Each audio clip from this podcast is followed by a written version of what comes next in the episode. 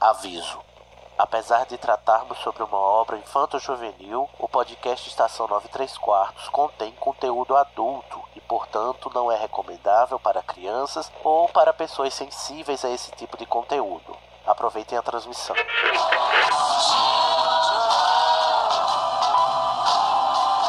AD chamando, me escutam? Temos um novo boletim do tempo. O raio acertou, repito, o raio acertou. Isso, como dizem, é a sua viagem. Desculpa, eu vou ter que deixar você. Dumbledore deve estar querendo. Deve estar querendo me ver. Bom, é, seu trem sair em 10 minutos. A sua passagem. Você poderia embarcar no trem. E pra onde me levaria? Aí em frente.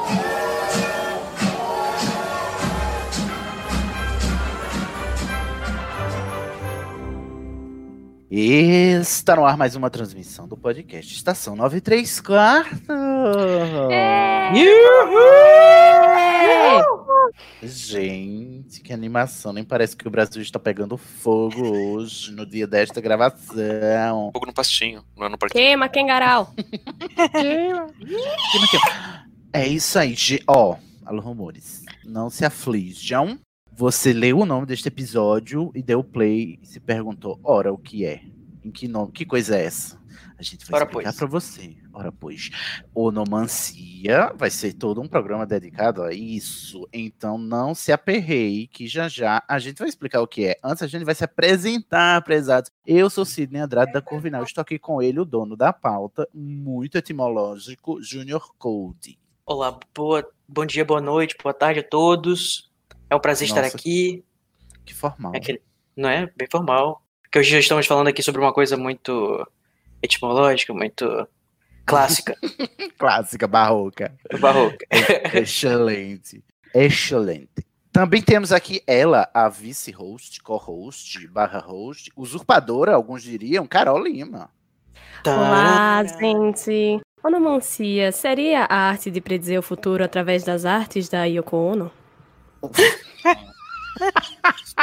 Ai, É isso, gente, o episódio. isso. Não pode, não pode. É isso o episódio e boa noite a todos, boa tarde. É verdade. Aham. Ai, Júnior, Me pediram, me pediram pra eu fazer essa piada. Você vai morrer. Eu vou não te tenho nada a ver com isso. Eu não tenho nada a ver com isso, não olhe pra mim. Não posso, não posso revelar quem foi. Ah, também temos aqui ele que vai nos ajudar com a parte mitológica da coisa, Pablo de Assis. Oi, meu nome é Pablo. Pablo que significa o quê? Pequeno. Pequeno. Pablo é, é- é espanhol para Paulo, que vem de- do latim Paulus, que é uma das raízes para pequeno, que em português tem uma outra palavra que é paulatino, que também significa Hum. é, uma coisa um pouco mais lenta, mas. Ai, não é o pênis do cantor.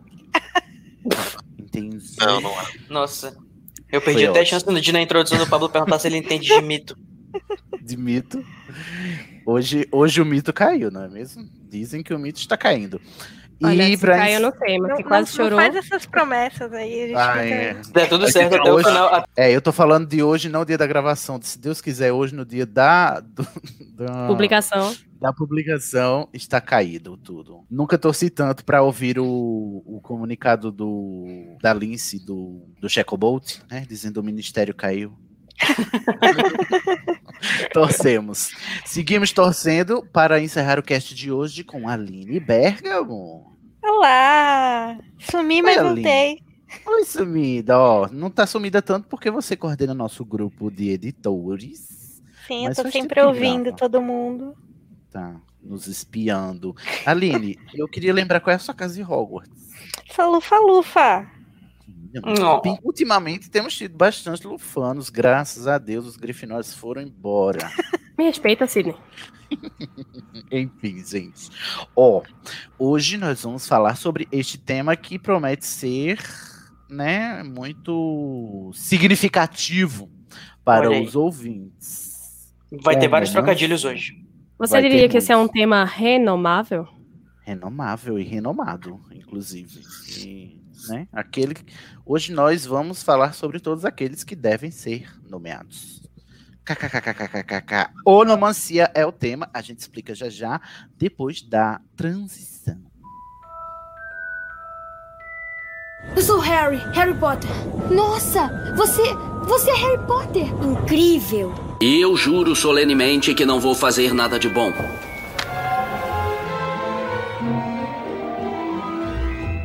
Então vamos, ó. O Junior Code, o Professores Americanos do nosso podcast, não é coding. É verdade, Sidney Andrade. Ai, Cody, seu sotaque está maravilhoso. Quase não se percebe que você é americano. Obrigado, são muitos anos de prática.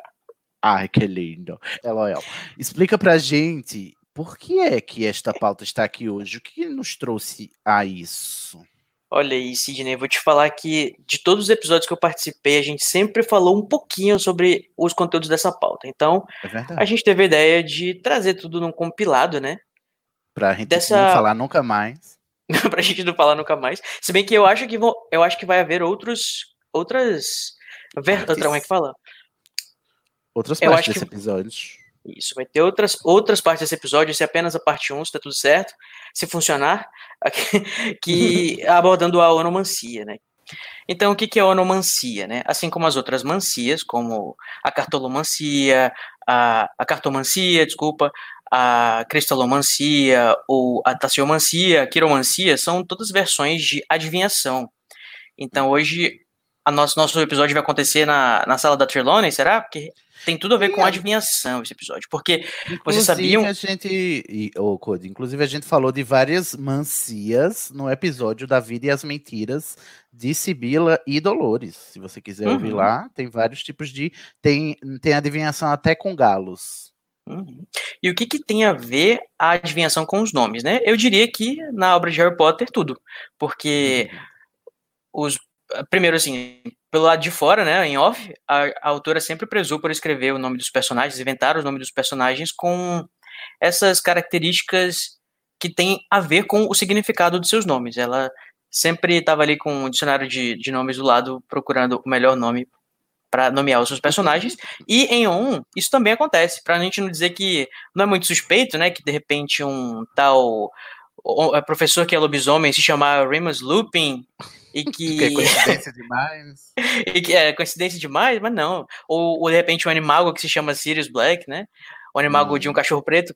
Enfim, isso na realidade é porque tem a ver com adivinhação. A, a autora justifica isso lá no texto do Pottermore, no, no finado, né, Pottermore, que os bruxos, eles tinham o costume, alguns ainda têm, né, mas eles tinham principalmente no passado o costume de procurar uma onomante, uma adivinha, um adivinho, uma adivinha que praticam a Vidente onomancia de nome. um vidente de nome para dar aquela, aquele ponto de partida para o seu, seu filho, né? Para o seu bebezinho. Aqui no, no Mundo Trouxa a gente tem o site Baby Names e os bruxos eles têm os onomantes. Tem os É, onomantes. a, a dona JK, como sempre, arrumando boas desculpas pra justificar Ai, tudo que ela sim. Mas eu amo isso, porque assim, a, a- isso não é, não é novidade no mundo da literatura, você se valer do- dos significados ocultos dos nomes para nomear, né, motivar os nomes de seus personagens. Sabe quem fazia isso também? Ele mesmo, Machado de Assis. Ele estava lá com a enciclopedinha de nomes lá do lado. Se você for, você for procurar nos nomes é, dos personagens dos contos dele, ou, ou mesmo dos romances, alguns nomes, é, os significados têm a ver com seus personagens, né? Com o destino dos seus Inclusive. personagens. Inclusive, né, Esaú e Jacó, que não são o nome dos personagens. Né, Dom Casmurro, que também não é nome do personagem. Eu acho maravilhoso quando de Ai, Pablo, deixa de ser o ó, Pablo. É o Não, eu tô, eu, eu tô sendo sincero. Eu acho muito legal. Quando eu fiquei sabendo que Esaú e Jacó, o nome dos personagens não é Ah, e entendi, entendi. Eu achei é. sensacional isso. Então, Então, vou dar o nome Ah, de mas livro, é, e Jacó eu não, eu não assisti. Ou, eu não assisti, ah, tá louca, eu não li. É, mas Machado fazia e, e tem muitos autores que fazem. A J.K. Rowling faz isso, é, assim, menos, mais obviamente do que o Machado, eu diria. Inclusive, o Machado colocou um pouco mais de esforço na coisa, para não deixar tão óbvio.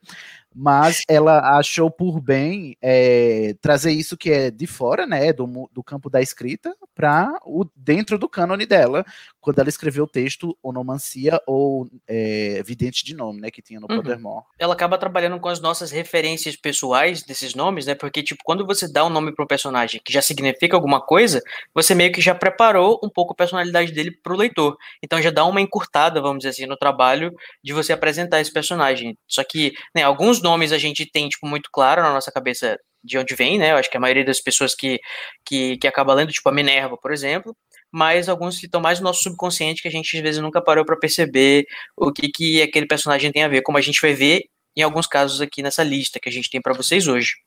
E tem outros que parecem ser coincidência mesmo, né? Uhum, bastante coincidência. É bom a gente, a gente até falar sobre isso, porque assim, eu fiz um compilado aqui de várias possíveis explicações para os nomes, né? Porque nem todas elas a JK confirmou, muitas delas ela até disse que, tipo assim, ah, não, nem estava pensando nisso, mas top, legal que vocês acharam isso. Eu acho que é muito isso, é, é a gente meter aí a, a, a, confirmação do viés em algumas coisas, ou abandonar a confirmação do viés para poder aceitar ou não que ela tinha pensado nisso quando inventou o nome do personagem, ou não. Eu, eu tenho uma pergunta, Pablo. Hum. Do mesmo jeito que ela pode ter pensado na onomancia para escrever o nome, será que a onomancia não influenciou ela a dar o rumo dos personagens também? Então, é, literatura é uma coisa bem divertida, né? Porque quando você começa a escrever uma história, meio que você já sabe o final. Meio que, Uhum. mas às vezes você descobre que você não sabia o final e o final ele aparece de uma forma inesperada, né? Então, muitas vezes você vai fazer, você pode fazer referência assim para o nome dentro da literatura, é muito comum. Você já colocar meio que o destino do, do personagem inspirado no, no, no nome dele. Ainda mais se a gente vai pensar nessa questão da, da onomancia, do tipo, ah, eu vou procurar um vidente nome para saber qual é o nome do meu filho, porque, tipo, o vidente já vai saber qual que vai ser o destino do meu filho, né? Eu, eu vejo isso mais, mais como um profeta do que um vidente, do que um, Uhum. uma adivinhação, né? A tal da profecia autorrealizatória, né? né? A gente pode pensar nisso daí também, né? Ou não. Até mesmo porque é interessante é, é- é essa, essa posição do tipo, ah, esse é o destino mesmo, então vamos viver isso. Porque na, na mitologia grega, sempre quando você tenta fugir todas as histórias, todas, sem exceção, que você tenta fugir do seu destino, você causa o seu destino. Sim. Acaba dando de cara com ele. É, E, e, no- e- na- e aqui no próprio Harry Potter também, né? É, e o interessante, eu, não- eu não vou contar a história agora, porque eu vou contar mais na frente que tem um personagem que é inspirado nesse, nesse mito? grego que eu tô pensando. Se não existisse a profecia, provavelmente o final ia ser completamente diferente, nada disso teria acontecido. É uma coisa bem, bem interessante, depois eu conto quando tiver no, no, no- momento. É, mas aí eu fico comentar? É, eu, eu, eu tinha, na verdade, uma pergunta e um, e um comentário, né? A pergunta é: será que Harry Potter procurou um, um onomante para escolher o maravilhoso nome de Alvos Severo Potter? Se tivesse procurado, o trabalho teria sido melhor, né? Eu acho que Não, se pá, ele devia ter ido, não é mesmo? Eu me recuso a acreditar que um profissional Tem a- E é, combinou, fez aquelas combinações. Até Eu, porque eu acho que a fosse. Gina não deixou ele no Onomante, por isso que aconteceu. Eu também acho. E eu, eu acho que se, e se. Mas se foi um trabalho de um onomante, temos um, um pequena tragédia anunciada, não é mesmo? Nesse, nessa pessoinha. É, aliás, por falar em profissional, não, não- não posso deixar de, de comentar do, do filme Doze Homens e o Outro Segredo, que tem uma cena maravilhosa no final do, do filme. Terry Benedict pergunta pro Ruben, tipo, vocês não vão mais fazer isso de novo, né? Vocês não vão mais roubar o meu cassino. Eu falei, cara, eu não sei. Né? Eu, eu não sei prever o futuro. Né? Eu até pago profissionais pra isso e até de vez em quando eles erram. Né? Eu não sei. Pois é. também- os profissionais também são humanos, não é mesmo? Tem Né? de errar, né? Mas enfim, Essa barra que seu prevê o futuro, né? né? E aí um comentário que eu ia fazer é que essa prática de nomes como com elas ligar o nome ao destino é muito comum. né? É, tradicionalmente, isso daí. Tanto é que você tem a tradição de você dar o nome de um antepassado para o seu filho para que o seu filho herde alguma coisa desse antepassado ou que replique as glórias desse antepassado ou que tenha um destino parecido com esse antepassado. E muitas vezes, por conta disso, um determinado nome vira tabu e ninguém mais recebe o nome dessa pessoa. Adolfo, é você, Adolfo. E- exatamente, ninguém mais. Futuramente no Brasil vai ser o nome Jair. Judas, Judas, Jair. Judas, Judas. José mesmo, o único apóstolo que não tem ninguém chamado, né? Né, O interessante é que Judas tem, tinha um outro apóstolo que era Judas Tadeu, que é santo, que né, Então, de Eu não vez acredito, não. Nesse, olha, que, olha que coisa mal feita esses apóstolos de Jesus. E tem dois Tiago e dois Judas. Ai, que falta de criatividade. E Pedro, na verdade, era Simão e tinha o Simão. Nossa, é, Pedro é quase como se fosse um título, né? É, o Ah. Pedro, o Pedro foi o nome que ele, que ele adotou pra si, depois que Jesus falou, tu és pedra, e sobre essa pedra edificarei a minha igreja. Então já chegamos a isso, porque temos um Pedro, não é mesmo? Em Harry Potter. Recomendo. Mas eu fico pensando aqui, Ah. eu fico pensando aqui nesse ainda sobre o texto de onomancia, porque diz assim, né? é, a- onomancia é uma prática antiga, milenar entre os bruxos, que hoje em dia é meio abandonada, mas ainda alguns bruxos tradicionais é, teimam em fazer, né? E eu fico pensando assim, gente, olha, se você vai no onomante e o onomante diz que o nome do seu filho deverá ser Édipo, o que que se faz, não é mesmo? Com Se mata aí- facilitar. com todo respeito aí ao nosso amigo Edson Barreto, mas deve ser um- uma, uma consulta difícil de engolir, não é? Mas é interessante a história do Édipo. Porque o Édipo é justamente o cara que tentou fugir do seu destino. Pois é. Mas aí, se um bruxo vai se chamar Édipo, é capaz da esposa sair já morta da consulta, não é? A mãe, você disse? Mas O quem pai, morre é o caso, pai. o pai morto, o pai morto Não, é e a mãe o- já com a aliança na mão pra casar com o filho. Não, é, mas aí eu acho que. Olha, se Já eu sei que meu filho vai se chamar. Se o meu filho deve se chamar Édipo, eu mato a minha esposa e evito que meu filho me mate. Sabe o que significa o nome Édipo? Édipo significa pés inchados. Pés inchados. Porque a criancinha, quando ela foi nasceu e o pai viu aquele destino maravilhoso de que ele ia matar o. Ah, esse filho aqui vai matar você e vai casar com sua esposa. Ah, é teu zóio. E aí ele falou pro servo: ó, mata essa criança aqui que eu não quero na minha frente. E aí o cara falou: não vou matar um bebê aqui que o bebê fez. Daí ele prendeu o bebê pelos pés e deixou largado no meio do campo. E aí, quando o outro cara achou, viu que os os pés estavam inchados, e aí levou ele pro rei de uma outra cidade. E ele adotou. Significa. É, no caso, quem deu, nome, é a... quem deu esse nome foi a Merope, né, no caso. Ih, Vocês vão já a entender. Merope, será? No caso, é, é Édipo é do, do prefixo aed, né? Que é inchaço.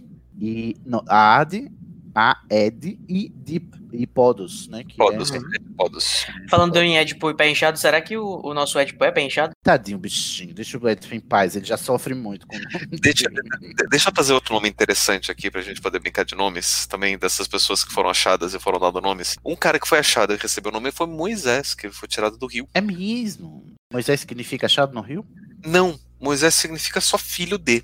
Porque, olha, é, olha só que interessante. tá? Tanto é que no Egito você tem um Então outro. todos somos todos Moisés, não é mesmo? É, Mo- Moisés é alguma coisa. Porque assim, na verdade, Moisés vem de, se não me engano, do, do egípcio pra, pra Mochá, alguma coisa assim. E aí você tem um outro nome de, de, de faraó conhecido que é o Ramsés, que também é Ramochá, que é filho de Ra. Hum. Então Moisés é só o filho de. Filho de, de quem? Não sei. Porque ele né, não tem pai, ele foi tirado do rio. Não tem pai, ah, entendi. Filho de reticências. É filho de Filho de- é só. Adoro um nome com reticências embutidas. Vocês que lutem pra descobrir.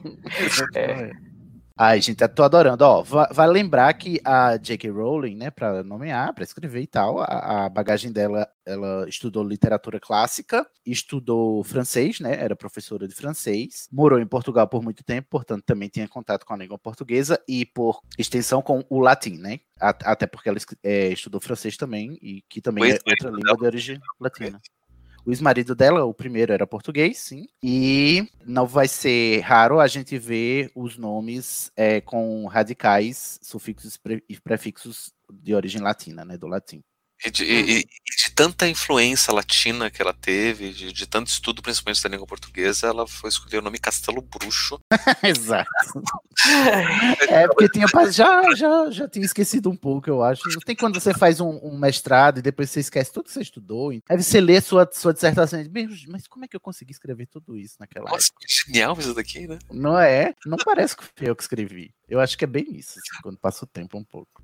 Mas, Cid, você falou mais cedo sobre a questão de, tipo assim, por que, que eu vou querer fazer meu filho submeter essa profecia aqui, né, e tal? Tipo, se for uma profecia ruim. Eu acho que, de repente, a maioria dos bruxos, eles só davam os nomes que fossem coisas grandiosas, ou coisas que fossem bacanas, e as coisas que não fossem, o cara, ah, não vou dar esse nome não pro meu filho. Desculpa. Não, eu sei, mas assim, ó, é, o, o, o que me espanta não é você querer dar ou não o nome à criança, o nome que a onomante ou onomante é, vaticinou. O que me interessa é a reação de saber o destino. Então, tipo assim, por mais que o pai e a mãe do Édipo não saiam de lá para batizar o seu filho de Édipo, porque afinal de contas, olha, eu não vou fazer isso. Mas sabe-se que o destino dele, né, traz, é, carrega, já, essa informação ela já tem, entendeu? Então, humilhar de outro jeito será só tentar fugir do destino e com Olha só o vê, interessante do destino de Édipo, que as pessoas não sabem, né? Porque depois que ele, né, acontece a história dele casar com, matar o pai e casar com a mãe, acontece toda a tragédia da, da peça Édipo Rei, tem mais outras duas peças sobre a história da família dele, e a segunda chama Ah, Édipo, tem as sequels. né? E na, na verdade tem várias peças, né? São- É uma franquia toda. é, Ah, uma- entendi. tem Eu queria reboot. tem um, tem um monte, monte, monte de peça legal. Mas no Édipo em Colona existe uma outra é, profecia sobre Édipo que diz que a cidade onde Édipo morrer vai ser fartamente é, é, abençoada. Então ele está na cidade de Colona, que foi recebido lá, o rei de Colona falou: você vai ficar aqui, você vai né, morrer aqui. Não Você sai daqui, não, se mexe. já tá velho aqui, não importa, você vai morrer aqui. E isso, inclusive, impede que ele saia e volte para Tebas para resolver o problema, né? Tipo, ah, seus filhos, meus filhos estão se matando para saber quem vai ser rei? Então eles que são brancos que se virem. E eles que lutem, literalmente. Foi isso que aconteceu, inclusive, na peça 7 contra Tebas. É, e um deles morre. E, e aí o Édipo morre na outra cidade foi, e abençoou a cidade de Colona. Então, às vezes, recebeu. Mas aí eu te pergunto, Pablo, quem é, qual é- quem, é que, quem é que se lembra de Colona hoje em dia? Mas todo mundo se lembra de Tebas, não é mesmo? Então, quem ficou bem na fita? É, é a história do, do, do, do Aquiles, né? Você vai ter uma vida tranquila, boa, feliz, ninguém vai lembrar de você, ou você vai morrer jovem, mas vai viver para ser lembrado pela eternidade. Ah, eu prefiro a terceira opção, não queria nem estar aqui. Enfim, gente, vamos, vamos passar. É, o Code, ele juntou os significados dos nomes de mais ou menos 36 personagens. Vai dar mais de 36 nomes, porque os sobrenomes também carregam significados. 36 é um número pífio de personagens na obra da Rowling. Se vocês quiserem e pedirem, a gente faz uma segunda parte, ok? Se tiver. Secundários. Comenta lá, comenta lá. A secundária é bem legal também. Ou seja, peçam. Peçam. Tô precisando de biscoito. Como é, Pablo? Tem, tem vários nomes de personagens secundários também, tipo, que só, são só citados ali. Sim, que dá pra você pirar, né? Por causa do significado. Nossa, sim, tem nome de pet. au- autor de livro. Uhum. Autor- Nossa, os muito, autores dos livros, os nomes dos, dos bichos, é verdade. Até dos personagens não humanos. Pois vamos aos nomes agora, pessoal. Lumos Maxima. Lumos Maxima. Então vamos começar, gente, aqui. Primeiro com o nome do protagonista. É claro que a gente vai analisar o significado do nome Harry Potter. The Ele boy mesmo. who O menino. Harry. Hum, e aí, Carol? Então, o nome Harry é uma forma do nome Henry, que é do inglês médio. E é um nome interpretado pela galera como o nome de um rei inglês, o que é muito irônico, porque é a primeira vez que a gente vê a tia Petúnia reagindo a esse nome, ela diz que é um nome vulgar e comum. Vulgar e comum. É verdade. Mas, se- mas Harry é bem vulgar e comum, né? Hoje em dia. É porque, assim, o, o, o rei Harry, que eu fico pensando, que é o mais conhecido, é o, o que é em português conhecido como Henrique VIII. Então já teve sete antes desse, teve outros depois. É, Foi, ficou bem vulgar mesmo. É, e esse Henrique VIII, inclusive, ele teve seis esposas. Foi o cara que mostra na Inglaterra.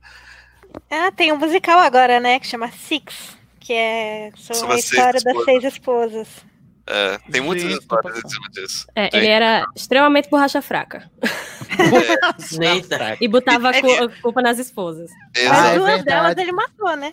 Ah, Aham. lembrei. É aquele Por que rei que choras, Ana Bolena? Não conseguia engravidar, não é isso? A É. esposa. É, ele mesmo. porque achava que o problema era a mulher e não ele. né? Ele mesmo. Ele, ele consegue eventualmente ter herdeiros, mas né, a gente se questiona, será que são filhos dele mesmo?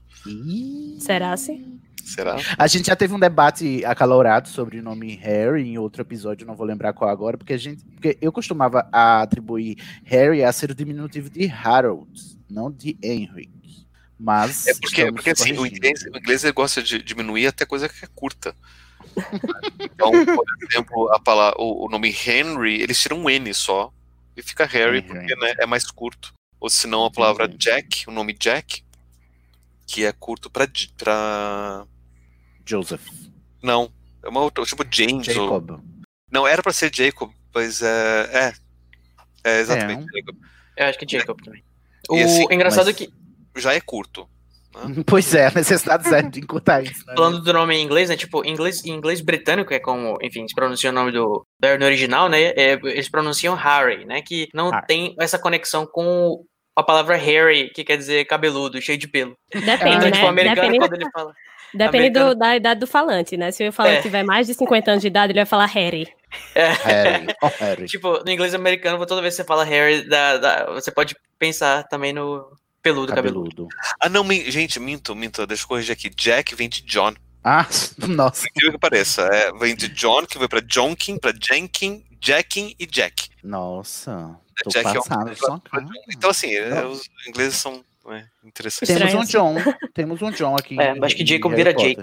É, exato. É, é, Harry também é um nome muito associado à liderança, né? E com essa ideia de batalha e guerra, que a gente sabe que é bem familiar ao nosso Harry. E também se relaciona à palavra Harry do alto alemão, é, que significa exército ou armada. E ele é justamente um dos fundadores da armada de Dumbledore, né? Fitz. it E ele que lidera o, a, o exército contra o, o Voldemort, não é mesmo? Exatamente. Mas eu acho que ela escolheu justamente para ser por, por ser um nome comum mesmo, porque ela Eu acho um que- comum, né? Eu acho que o nome do Harry deveria ser Jesus. Nossa, como ser óbvio. Ou então Yahvé, né, com Y. assim, Ou então, gente, ou então, então Manuel. Manuel literalmente significa Deus conosco. É verdade. Que era um dos nomes dados é, no Antigo Testamento pro, pro Messias. Não, o Messias seria o Emanuel. E como diria o cantor, Manuel foi pro céu. Nossa. O cantor, aquele, um o aleatório. cantor, Um aquele, cantor. aquele É, que não foi deve dito. ser nomeado. Já Foi dito. o sobrenome Potter, Hum. ele é bem comum em inglês, holandês e alemão, e ele faz referência às pessoas que fazem pots, que são vasos, potes, panelas, É a cerâmicas. poteria, ceramista, né? É. Aqui, eh, em português, a gente Vai tem começar um a, pota, a poteria. Então é, é mais um Diz sobrenome baseado em profissão. Profissão. A, a- como se chama, gente? A ocupação, né, da, do, do, do patriarca. Da família, geralmente, Da família. Uhum. Tipo, É. por tô- exemplo, tem o, o, o famoso ex-corredor de Fórmula 1, né? O Michael Schumacher, que eu não sei falar em alemão direito, mas você sabe o que significa Schumacher? Shoemaker. É, vem- Shoemaker é quem faz seus sapatinhos, é o sapateiro, é o Miguel É. Sapateiro. Miguel Sapateiro. Tem muitos sobrenomes de, de, de ofícios, né? Nossa, E sim. eu acho, e eu acho que é isso, é, juntando com Harry, que é outro nome super banal, dá essa ideia e a conotação que eu acho que era entendida pela Rowling de ser esse sujeito comum, né? Qualquer pessoa, ou sujeito Que banal. qualquer um pode se identificar. Ou seja, o ceramista cabeludo. É o nosso Até querido porque a gente-. A gente Eu vai gosto mais de paneleiro. Se, se a. Rowling fosse americana, ia ser o John Smith, é isso. John Smith, exatamente. Se bem que o John de Smith era o nome de um personagem folclórico americano, né? Ixi, Um nem me fale. dos, dos primeiros que chegou na. do- do- É O verdade. nome, dele, o nome dele ia ser John Doe. John Doe. Zé ninguém. É, eu gosto de imaginar, em vez de ceramista, é, é Harry Oleiro. Porque trabalha com barro. Henrique Oleiro. Henrique Daí, Oleiro. na próxima, Oleiro. na próxima edição vai ser Henrique Oleiro. Aí, o próximo tradutor ali, a Bia falhou, você tem que. Como, como Harry é curto pra, pra Henry, seria o, o Kiko, né? O Kiko! Kiko Oleiro. Da até cacofonia. Adoro.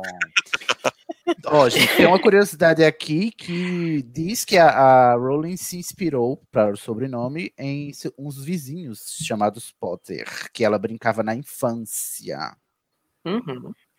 Mas aí isso é rumor. Rumor has it. Não se sabe. A Adele, quem sabe, né? Rumor has it. Uh, Que ela brincava de fazer magia com os, com os vizinhos, né? E até que eles se Muito mudaram e deixaram para trás. Ah, A pequena garota JK Rowling. ai, fiquei triste. Apenas com uma ideia na cabeça. Que ela iria utilizar e ficar bilionária. E onde eles estão agora, né? Né? sabe. Já ela, a gente sabe onde está, não é mesmo? Que coisa, não. Temos também outra menção interessante que é que teve um, um mágico trouxa, né? Muito famoso, que era o Harry. Houdini, um ilusionista. O interessante do Houdini é que ele não era, além de ser ilusionista, ele era um grande mestre de escape. É, era escapista também, né? Isso Ai, como todos nós, não é mesmo? É, É, só que ele não usava álcool. Ai, o azar o dele, ele que lute. Se ele preferia correntes, eu prefiro vinho. E, e também ele, na época dele, ele lutava pra desmascarar todos os charlatões espiritualistas. Ele era o Mr. M do tempo Ele, dele. é, ele era o Mr. M. Gente, adorei, militante pela causa mágica. Mr. M do século XX. É, Pois sim. século É XIX. isso. 19. Daí ele morre Gente, 19? Meu Deus. 19 que para velho. 20? É, na, na virada do século. Ele era contemporâneo, inclusive, do Sir Arthur Conan Doyle, que escreveu Sherlock Holmes. E a esposa Oh. do Sir Arthur era médium. E o Houdini, ele... Peraí, como profissão? Sim. Com- com- Sir Arthur Conan Doyle tinha uma esposa que era médium, que fazia leituras e recebia espíritos e tudo mais. As coisas que eu aprendo com o Pablo, eu não me canso de me surpreender. Inclusive, Sir Arthur Conan Doyle, que, que criou o Sherlock Holmes, esse cara tão, tão intelectual e tão, tão inteligente, Racional. ele, ele, ele, ele, ele queria provar pro mundo que as fadas existiam. Eu acredito em boa. fadas. E aí teve umas menininhas que disseram que tiraram fotos dessas fadas e ele saiu pro mundo, olha só, essas menininhas aqui têm provas Se eu não incontestáveis. estou dizendo, quem sou eu, não é mesmo? É, então, Olha. tinha evidências. Daí depois os meninos falaram, nós, daí a gente só fez pra chamar atenção, a gente não Né? é falso. Lana É e Lara fácil. porque choram, né? Mas É fácil ver fada. Você só comprar uma garrafa de absinto. É. Gente, só assistir o BBB não é assim. Não é assim. Não, e- não, a gente não vê todo, toda hora, então não é pra isso que fizeram o álcool. E mesmo, e, e- e o interessante é que mesmo elas falando que elas fingiram tudo, ele continuou dizendo que elas estavam falando a verdade. O que não é como cantou Eu acho que Carol eu já e- vi essas fotos, e se você olhar as fotos, você fica impressionado com a qualidade da montagem das meninas, elas estão de parabéns. Sim, muito Olha bom. aí. Uma- tipo, adolescentezinhas, assim, século XIX, muito bom. Enganaram o Conan Doyle aí, seu trouxa. Bem trouxa. E o, e o Houdini, inclusive, para poder desmascarar esses videntes, combinou com a mãe um- uma palavra-chave, assim. Ou, aliás, não minto, com a mãe, com a esposa. Com a esposa que, quando ele morresse, se ele fosse voltar, ele ia falar uma determinada palavra para ela, para ter certeza que era ele que estava voltando, daí ela poderia confirmar para o mundo que de fato é uma, uma, uma evidência. E ninguém conseguiu. Todo mundo dizia, ah, o, o Houdini tá aqui para falar com você, o Houdini tá aqui para falar com você. E ninguém conseguia passar a mensagem correta e falar, Mas, gente, é o cara falso, é era. é. A Até bicha era usada, morto, né? Até Depois depois, da da morte. Ele continuou desmascarando muito gente. Inclusive, ele desmascarou uma pessoa assim, porque disse: Ah, sua mãe tá aqui pra falar com você. Ah, é, vamos lá com a Harry, meu filho, não sei o que. Tá, Falei, mas meu nome não é Harry. O Harry é meu nome de palco. Minha mãe nunca me chamou de Harry. Eita porra. Né? O pessoal nem, Olha. nem, fazia pesquisa. Esse era o Harry. Dei moral, dei moral ao Rudine agora. Não sabia disso tudo. Agora Cuidando é massa. Cuidando é massa. Pois Só que tem sim. outro personagem chamado Harry Potter. tem outro na Existe história do mundo. De um filme de 1986 chamado Troll. Troll. Troll.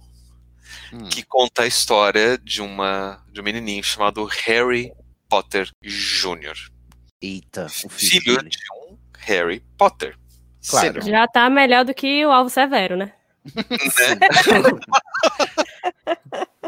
Podia ter, né? É. Ficado com o básico. Mas como a gente falou, né, são dois nomes bem comuns, então a- a a- existe uma, uma probabilidade muito grande de uma pessoa ter esses dois nomes. Mas Ah. qual é a história do Harry Potter no Troll? Assim, a história básica do filme é que ele tem uma irmã que foi sequestrada por um troll e ele tem que resgatar a irmã. né? É mais ou menos que naquele filme Labirinto, só que ao contrário, né? Porque agora a irmã tem que, no Labirinto a irmã tem que resgatar o irmão, aqui é o irmão que tem que resgatar a irmã, né? Bom, E- já se contou de tudo, não é mesmo? Né? E só que tem uma história pro fundo, do fundo que esse troll na verdade era um bruxo que meio que zoou o mundo, dele foi amaldiçoado para virar um troll e agora ele quer se vingar e quer transformar tudo em mundo de Todo mundo de Troll. reino de, de, de mágico e daí também que tá transformando o- os apartamentos lá do, do, do Harry Potter Jr. e de- dos vizinhos Nossa. em reinos mágicos e Eu fico embasbacado com a originalidade, né, das tramas de 1980. Parece, nem parece que é igualzinho como a gente tem hoje em dia. Bom, já chega de Harry Potter, vocês já entenderam a origem dele. Vamos ao segundo nome do trio: Ronald Weasley. Ronald Weasley. O nome Ronald é uma versão anglicizada, derivada do nome da língua nórdica antiga, Hognard. Hovard. Alguém quer tentar aí? É Hovard. Hogenwald. Olha, Que se refere ao, Ronald. Os crimes do Hogenwald, exatamente. Se refere ao conselheiro do rei, ou soberano, que é basicamente o papel que o Rony tem em algum, de alguma forma na série. É, dando os conselhos errados, mas é o conselheiro, não é mesmo? Basicamente é o nome do sidekick. É o sidekick. Inclusive, pensando exatamente nisso, dá pra entender muito o papel do, do ex-presidente Ronald Reagan na política americana. Que ele era bem Que sidekick de Wall Não foi Street. protagonista de nada, né? Nada. Nem nos papéis. Era o Reagan que era ator? Era o Reagan que era ator, um péssimo ator, inclusive. Nossa, mas só podia, né? Pra ser presidente. Pra... Um ator que se presta a ser presidente de um país só pode ser um mau ator. É, ó, é isso, né? Mas Tchau, a querida. gente vai. Tchau, querida. A gente vai trabalhar em cima do nome da família dele já, puxando agora a irmã dele, a Gina Weasley, a Ginevra. Uhum. Geneva pra você, tá? É, Senhora Ginevra. Senhora Genoveva. então, a Ginevra, ou Ginevra, né, que é a forma italiana do nome da do nome Guinevere, que vocês devem conhecer aí das aventuras desse garoto rei, né, que tirou a espada da pedra, o rei Arthur, e ela se casa, né, com o Arthur, no caso, a Guinevere. Será que isso seria uma previsão aí desde o início da aparição da Gina de que ela já estava predestinada a se casar com Harry Potter? É, eu, eu, eu acho isso muito perigoso, principalmente porque o, o nome do pai da Dela é Arthur. é Arthur. né? É quase, quase um Édipo ali previsto, mas né, ainda bem que, não. né? Mas é porque a Ginevra é, é- tá predestinada a, a se casar com o, o escolhido, né? O escolhido da, da espada lá do Excalibur. E olha só, ela teve um caso com o Lancelot. Quem será que é o Lancelot da história do, do Harry Potter? Será que a, a Gina trai o Harry com alguém? Olha, meu headcanon é, é Gina Hermione, todo mundo sabe. Olha, tá aí, a Hermione é super Lancelot, gostei. Inclusive, Hermione Lancelota. Lancelot. Hermione Longinos. E a palavra Guinevere, né, de onde vem o nome, significa the fair one, ou a branca, a pura, que é associado com virgindade, pureza de uma garota, uma menina branca pálida, né, que é tudo como a gente imagina que é a Ginny Weasley, só que não, pelo menos, né, depois do final do segundo livro em diante, porque realmente... A mina É, que, depois de Câmara Secreta. a, a mina que passou o rodo em Hogwarts inteiro. Mas eu acho que ela, ela, eu acho que ela nomeou isso baseado no plot da Câmara Secreta mesmo, né? Que a, a Gina tem toda essa máscara de donzela em perigo, vai ser resgatada no final mesmo, ter sido sequestrada lá ali pelo diário, né? É, e ela de fato fica bem pálida quando ela tá lá na Câmara Secreta, né? É, Ela diz que a pele dela está branca como mármore na narração do livro. Isso é uma das formas como a Guinevere é, é narrada também nas histórias de Arthur. Sim. Então acho que existe Essa uma é- referência muito clara. O Fair também traz uma ideia de beleza, né? De, Uhum. de daquela pureza bela e intocada, mas sempre trazendo muito forte essa ideia da pessoa bonita. Padrãozinho. É, a mulher padrão. Padrão. Mas aí eu quero, agora que a gente falou do Ronald e da Gina, o Weasley, eu queria que a gente comentasse sobre os Weasley todo, porque existe sim uma lógica em torno dos Weasley e dos nomes deles. Que é o que? tem relação aqui com o que a gente mencionou, do mito arturiano e da história da Grã-Bretanha. E aí a Rowling nomeou todos os Weasley de acordo com, assim, é, aproximando é, eles da realeza e de, de grandes nomes da realeza britânica. Ó, a gente tem o primeiro e o último, que é o Arthur, que é, é em relação ao, rei Arthur, né, do mito mesmo, que é o patriarca, né, o pai da família. E tem a Gina, que é também em relação a, a esse outro personagem do mito. Mas os outros Weasley têm nomes relacionados à realeza britânica, como é o caso do William e do Charles, e, é, que são os príncipes, né? O príncipe William, o príncipe Charles. O Fred e George também, né? Frederick e George já foram também da realeza britânica. O Ronald também é um, eu não vou saber qual é, mas ele também foi um, um- o nome de um, de um cara importante da realeza. E o Percy. Ou pelo menos o conselheiro dele. O conselheiro dele, talvez. E temos o Percy, que é apelido de Percival, né? Que é um dos cavaleiros da Távola Redonda. Exatamente. É, e dizem que ele é o cavaleiro mais puro e é o único capaz de encontrar o cálice sagrado. Ouso dizer Ó. que Percy é diminutivo de chato pra caralho, mas tudo bem. Guardem este nome, porque quando- eh, temos outro personagem chamado Percival, e quando chegarmos a ele, eu vou soltar uma teoria. Tá bom? Eita. Porque aguardem aí, fica segurando a audiência aí pra ninguém desligar, não desliga Não agora sai não, daí. fica aí. Então vamos, a, a- vamos ao próximo, a próxima, no caso ela, Hermione Granger. Sim. Então, Hermione Granger, né? Cuja pronúncia do nome é Hermione, mas geralmente a gente escuta os atores falando Hermione no filme. Ah, E esse nome ele foi emprestado do, do Conto de Inverno do Shakespeare. Olha, muito culta ela. Muito Ela lê os clássicos. Lê os Só clássicos. que é, as personagens não têm muito em comum, tanto em comum assim. Só que Elas têm uma coisa em comum, né? É, elas têm uma coisa em comum, que no fim dessa peça, é, a personagem ela é levada pra fora como uma estátua e no final ela vai retornar à vida, né? Que Hum. é, talvez vocês encontrem assim uma pequena similaridade, é, vai ser mera coincidência, com o que acontece com a Hermione na Câmara Secreta. Menino, spoiler. Coincidência? Acho que não. Então, aí eh, a J.K. ela comentou, né, que esse nome é mais sobre os pais da personagem do que sobre ela mesma, né? Que seriam um casal de dentistas e Trouxas. eles gostam de mostrar que são inteligentes. Então, Ó, Carol, você está muito mal na fita hoje, tá vendo? tá representado. Tudo snob, esses odontólogos. olha, não estão errados, tá?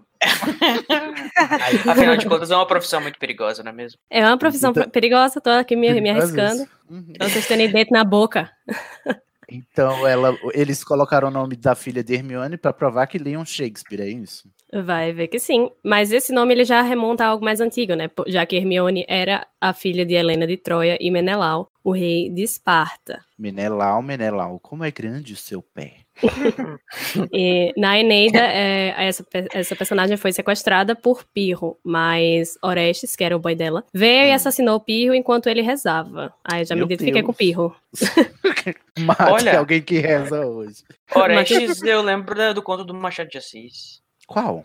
Aquele que tem um subtexto super homossexual. Mas, amigo, isso é metade da obra de Machado de Assis. Mas esse é declarado, assim, praticamente. Be more specific. Qual é? Deixa eu lembrar Eu como que é o nome. Alguma coisa em Orestes. Mas eu gosto. Gente, Eneida é a epopeia grega e muito cultas elas. Eneida, Eu gosto- Eneida, Eneida é latina. Eneida foi uma peça encomendada para um aí, escritor chamado Ovídio. Ai, Ovídio sim. escreveu Eneida para contar a história do surgimento de Roma e do Império Romano. Essa arqueira de Enéas. Então, Enéas era um é troiano.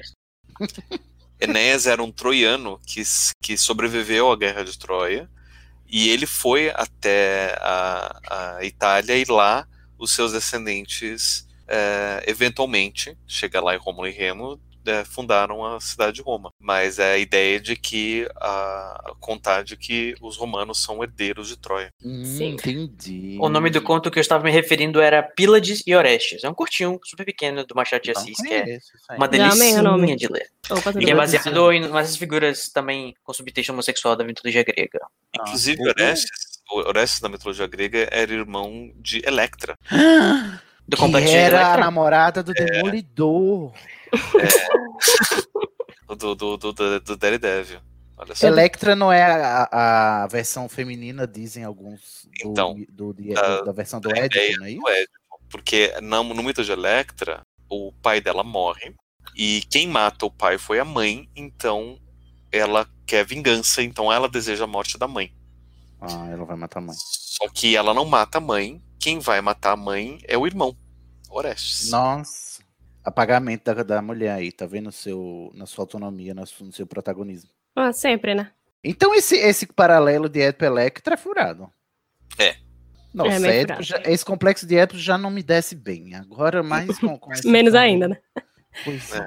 Então, mas é uma coisa interessante é que a J.K. ela foi catar esse nome tão, tão longe, essa referência da Hermione, porque ela não queria que ah, várias meninas pequenas fossem provocadas ou sofressem algum tipo de bullying se o livro fosse publicado, mas mal sabia ela que Hermione é a personagem que inspira dezenas de pessoas a colocar o nome de seus filhos de, de suas De filhas, né? Hermione. De Hermione. Por favor, não façam isso.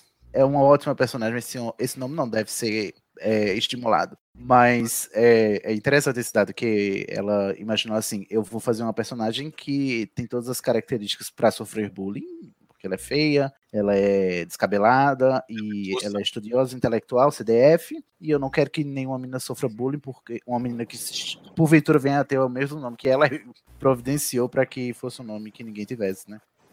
Ah, mas e ela agora ficou. as crianças que foram nomeadas de Hermione vão sofrer bullying em algum momento da vida. Porque ninguém vai lembrar do Harry Potter um dia. Ô, vovó Hermione, mas esse nome de onde saiu? De Shakespeare. Vom... é, de- tá, aí, já, vai poder dizer isso. Da Eneida. Ó, eu gosto de pensar que, assim, a, a, a Rowling, ela sabia o plot do que ia acontecer com a Hermione no segundo livro já, e já pensou nessa, nesse... Já procurou dentre os personagens quem, é, quem parecia com a Hermione, do, o destino que ela ia ter. entendeu? Tipo assim, ela disse, ó, eu, eu acho que os pais da Hermione vão querer um nome assim, tirado de Shakespeare. Então, já que ela vai ser petrificada no segundo livro, eu vou procurar se tem algum personagem de Shakespeare aqui que bate a, a descrição e que aí eu já mato um Ou personagem. aqui, né? talvez ela encontrou e viu, nossa, vai ser petrificada. E se eu petrificar as pessoas? Se petrificar também. Olha, é possível. Eu acho um Tem- raciocínio mais fácil até. Ai, gente, vocês também, hein? E aí, outra coisa interessante é que o nome Hermione é derivado do deus Hermes, que é o Meu. Deus, é verdade! Não fiz essa ligação nunca. Agora que você tá me dizendo. Mas Parece olha, óbvio, né? Parece Depois que fala, Exato, é mesmo. Tô chocada passando. E o Granger, que acompanha, né, o nome dela, é um sobrenome inglês e francês que é relativamente comum e é um nome, é também é um nome gerado pela ocupação, só que dessa vez é de um fazendeiro que lida com grãos. Com grãos. Você sabe que ligava que ele tava com frangos, né? O granjeiro. Grangeiro. Eu acho que é, é derivado, né? Eu também Mas achei, é- mas na pesquisa eu identifiquei que na realidade Granger é Grain. quem cuida de grain. Graneiro. É o graneiro. O, eu achei É legal que que, você falou do foto, né? Hermes. Isso, é, eu achei legal que você falou do Hermes, porque, tipo assim, a- a- muita coisa que você tem a ver com esoterismo e magia, né? Você tem a- aquele, aquele nomezinho hermético que tem a ver com hermeticismo e uma variante do que se a gente acredita de magia, do que se acredita de magia aplicada. Hermetismo. E eu, eu, eu, eu gosto muito do, do, do hermético ligado aos Tupperwares. Muito bom, os biscoitos não ficam murchos. Não fica murcho, gente. É verdade, funciona, vale a pena e dura a vida inteira. Compra aí, compra Merchan. genérico. Patrocina nós. A gente precisa fazer um episódio de alquimia que tem várias histórias legais assim pra contar. Ou Sim, se não, temos que fazer. sobre alquimia que a gente conta lá um pouquinho sobre isso. Mas se você já quiser adiantar, tem um episódio sobre o Hermes Trimegisto lá no, no mitografias.com.br, não tem papo. Eu ouvi, viu? Tem do Hermes, tem de alquimia que falou sobre isso. né? Tem, tem de um monte de coisa. Lumos Maxima. Lumos Maxima. Então terminamos Hermione, vamos para o próximo personagem, que é ele, o antagonista, não é o site, é o Draco Malfoy. Draco, que significa em latim dragão ou serpente. E é o nome de uma constelação que parece uma serpente. É, a constelação foi originada, de acordo com a mitologia grega, dos restos mortais do dragão Lado, que continha inúmeras cabeças, cada uma falando uma língua diferente. Olha, toda poliglota ela. Cosmopolita. O dragão foi derrotado por Atlas a pedido de Hércules para concluir um de seus famosos 12 trabalhos. Ah, pronto, aí podia terceirizar Hércules. Ah, se vira fácil, né? Mais ou menos, né? Porque assim, o, o Hércules ele tinha que colher os pomos de ouro do Jardim das Hespérides. Pomos de ouro? Os pomos de ouro? Que não são maçãs, são tomates. São tomates. Mas é, pomodoro é como chama tomate. É tomate. Exato assim, sim. Porque os tomates eram amarelos. E daí eles foram selecionados artificialmente para ficarem vermelhos. Ah, olha, não sabia. Olha, eu achava que pomo era qualquer fruto redondo. Mas o Também, né? pomodoro é- são tomates. Pomodoro são tomates. Pomodoro é tomate. Ah, é molho. adoro. Ah, É. agora, que, agora que eu fiz. É, a... frutos ah, dourados, Meu Deus, minha cabeça acabou de explodir aqui, ó. Igual acho que é italiano que é pomodoro, tomate. É, sim. E é o, o nome da, da marca de molho de tomate. Pomodoro. É, Pomodoro. e, E o daí- método de raciocínio, né? De estudos. Pomodoro. Também. Né, dividido em pomodoros. Mas isso é, por causa do tomatinho também. É, por causa do tomate.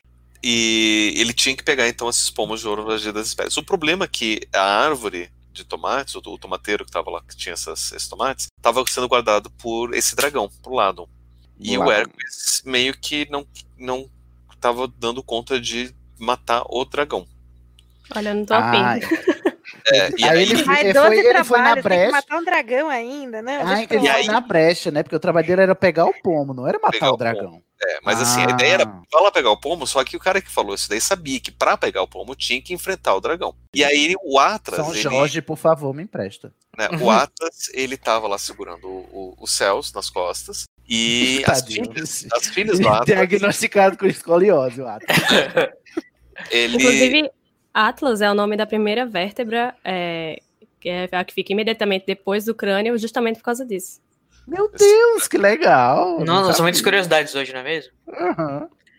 Não sabia. A C1, no caso. Outra curiosidade aqui, vocês sabiam que é Isso. daí que foi baseado aquele desenho chamado Pegue o Pombo, quer dizer, Pegue o Pombo. Ai, pronto. Nossa, péssimo. Perdão, Pablo. Atlas. Então. Dizia eu que era aritmética. E, e aí, o, quando o Hercules foi lá para Ele precisava encontrar o Jardim das Hespérides, que ele não sabia onde ficava, mas ele sabia que a- as ninfas que cuidavam do jardim eram filhas de Atlas. Então ele foi até o, o Atlas para falar: olha, você pode me ajudar a encontrar o jardim lá das suas filhas? Ela falou: olha, eu posso, mas você não quer que, mas tem esse dragão tal, você vai precisar de ajuda, né? É, pois é, posso precisar. Então vamos fazer uma, uma coisa: eu te ajudo segurando o dragão. E aí eu pego os, os, os pomos pra você, e aí, enquanto isso, você segura o céu pra mim. Segura aqui só rapidinho, só um minutinho. Só rapidinho. Só enquanto eu volto. Eu vi ali, já volto. E aí o Hércules falou, tá bom, né? E daí o Atlas foi lá, fez tudo isso, matou o dragão, pegou as maçãs, né, os tomates levou pro, pro Hércules. E aí Esticou a costa um pouco, né? aqui, eu- sim, aproveitou pra, pra se esticar. As costas. E aí, o, e aí o Atlas falou que, ah, então é o seguinte, eu só vou ali rapidinho, vou dar uma voltinha e já volto, tá? Você segura Fica aqui só aí. Segura E um o pouquinho mais. Pô, cara, não posso, tem que terminar a entrega. Não, mas vai ser rapidinho, jogo Eu rápido. tenho trabalho pra chegar, eu tenho 12 jobs. E, e aí o Tenho Atlas 12 jobs com deadline acabando. O deadline tá quase por ali. Não, o briefing, o briefing tempo que é o próximo dele. Ai, Deus, ser brifado pelo próximo job, não, não, não tá podendo. Mas aí o que, que o Atlas fez? Como é que ele conseguiu? E aí o Atlas tentou passar a perna no Hércules. E aí o Hércules falou: olha, então, então faz o seguinte, né? Me alcança aquelas almofadas ali, deixa eu só colocar as almofadas aqui nas minhas Ah, costas. pronto. É um trouxa atrás do. Todo dia de casa sai um otário e um malandro, não é mesmo? E aí, e aí o, o Atlas pegou as almofadas, entregou lá pro Hércules. Então, enquanto, enquanto o, o Hércules estava acomodando as almofadas nas costas, o Atlas meio que segurou o céu de novo. É, levanta aqui só um pouquinho pra eu botar. Só, É, só pra dar as almofadas, daí o Atlas pegou o céu de volta e ele falou: obrigado, até mais. Opa! Mais Falou, valeu. Deu perdido e deixou o Atlas pra trás. Aí eu amo que a mitologia grega se resume a putaria e malandragem. E até hoje Atlas está puto segurando o céu até hoje. Exatamente. Putz. E nossas cabeças.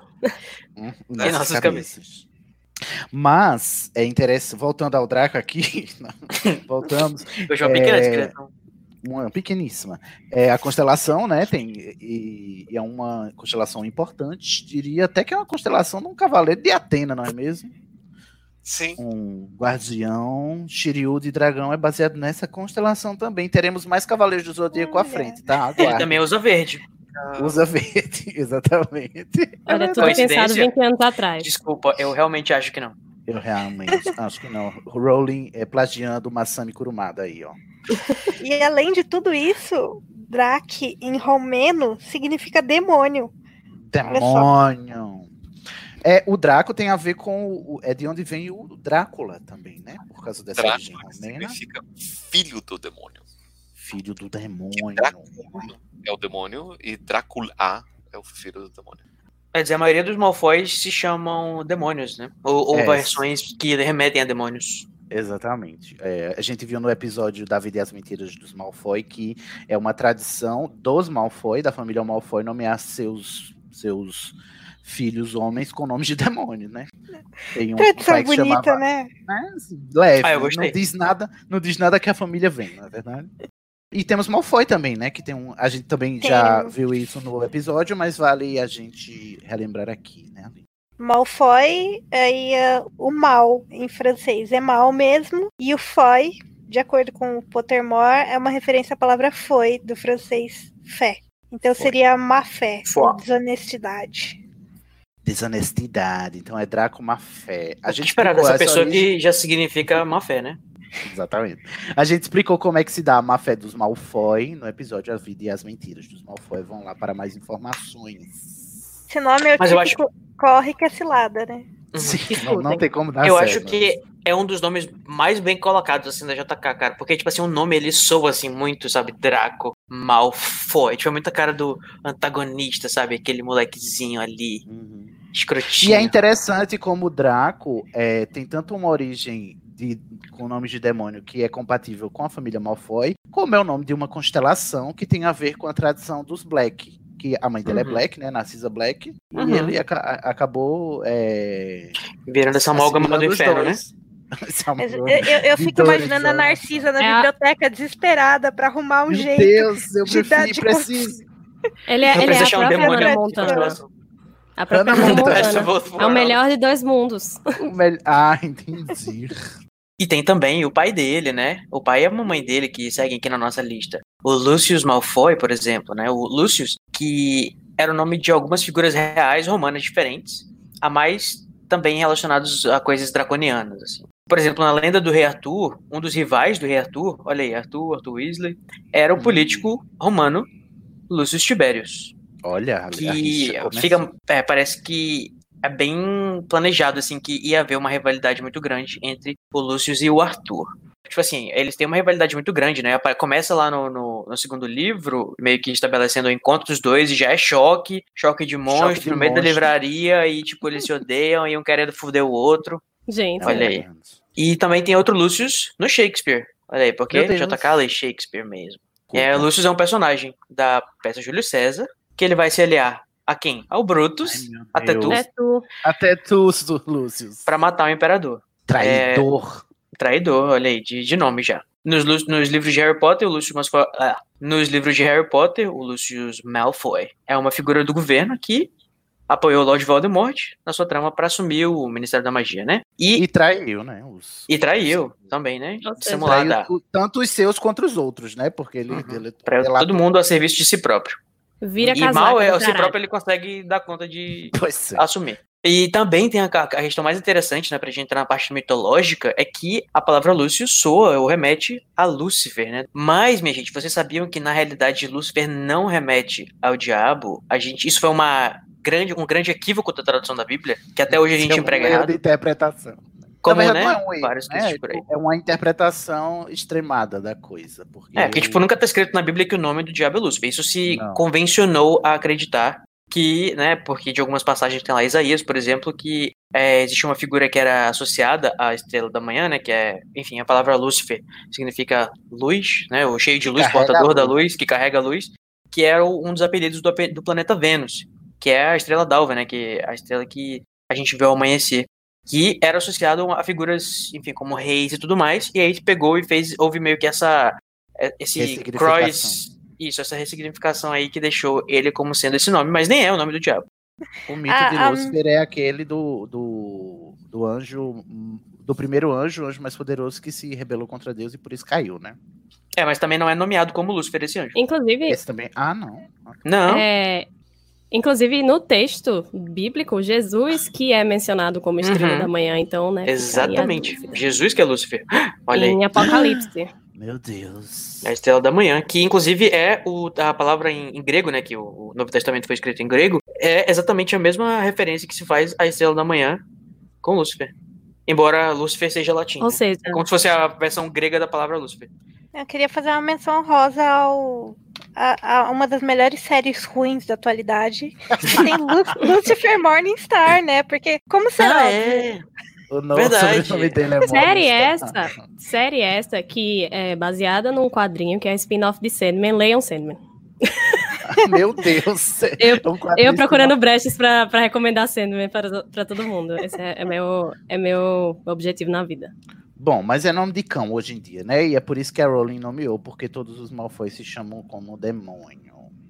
Uhum. Sim, e continuando aqui, a gente tem justamente a esposa do senhor Lucius Malfoy, que é Narcisa Malfoy, Uhum. Nascida Black, que primeira de seu nome. nascida Black. Narciso foi uma figura mitológica grega, que ele era um príncipe tão bonito e vaidoso que se apaixonou pelo próprio reflexo num rio e, em decorrência disso, morreu afogado. Mas em outras versões ele morreu definhando é, de tanto tempo ali se, se olhando e Se virou uma flor, né, em seguida, que é justamente o narciso.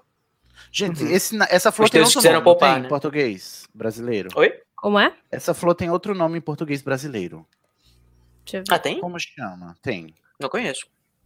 Mas é essa flor que deu origem. Enfim, é o, o adjetivo narcisista vem desse mito, né? Da pessoa Uhum. que ama tanto a É. própria imagem que esquece do, do seu redor e morre afogado.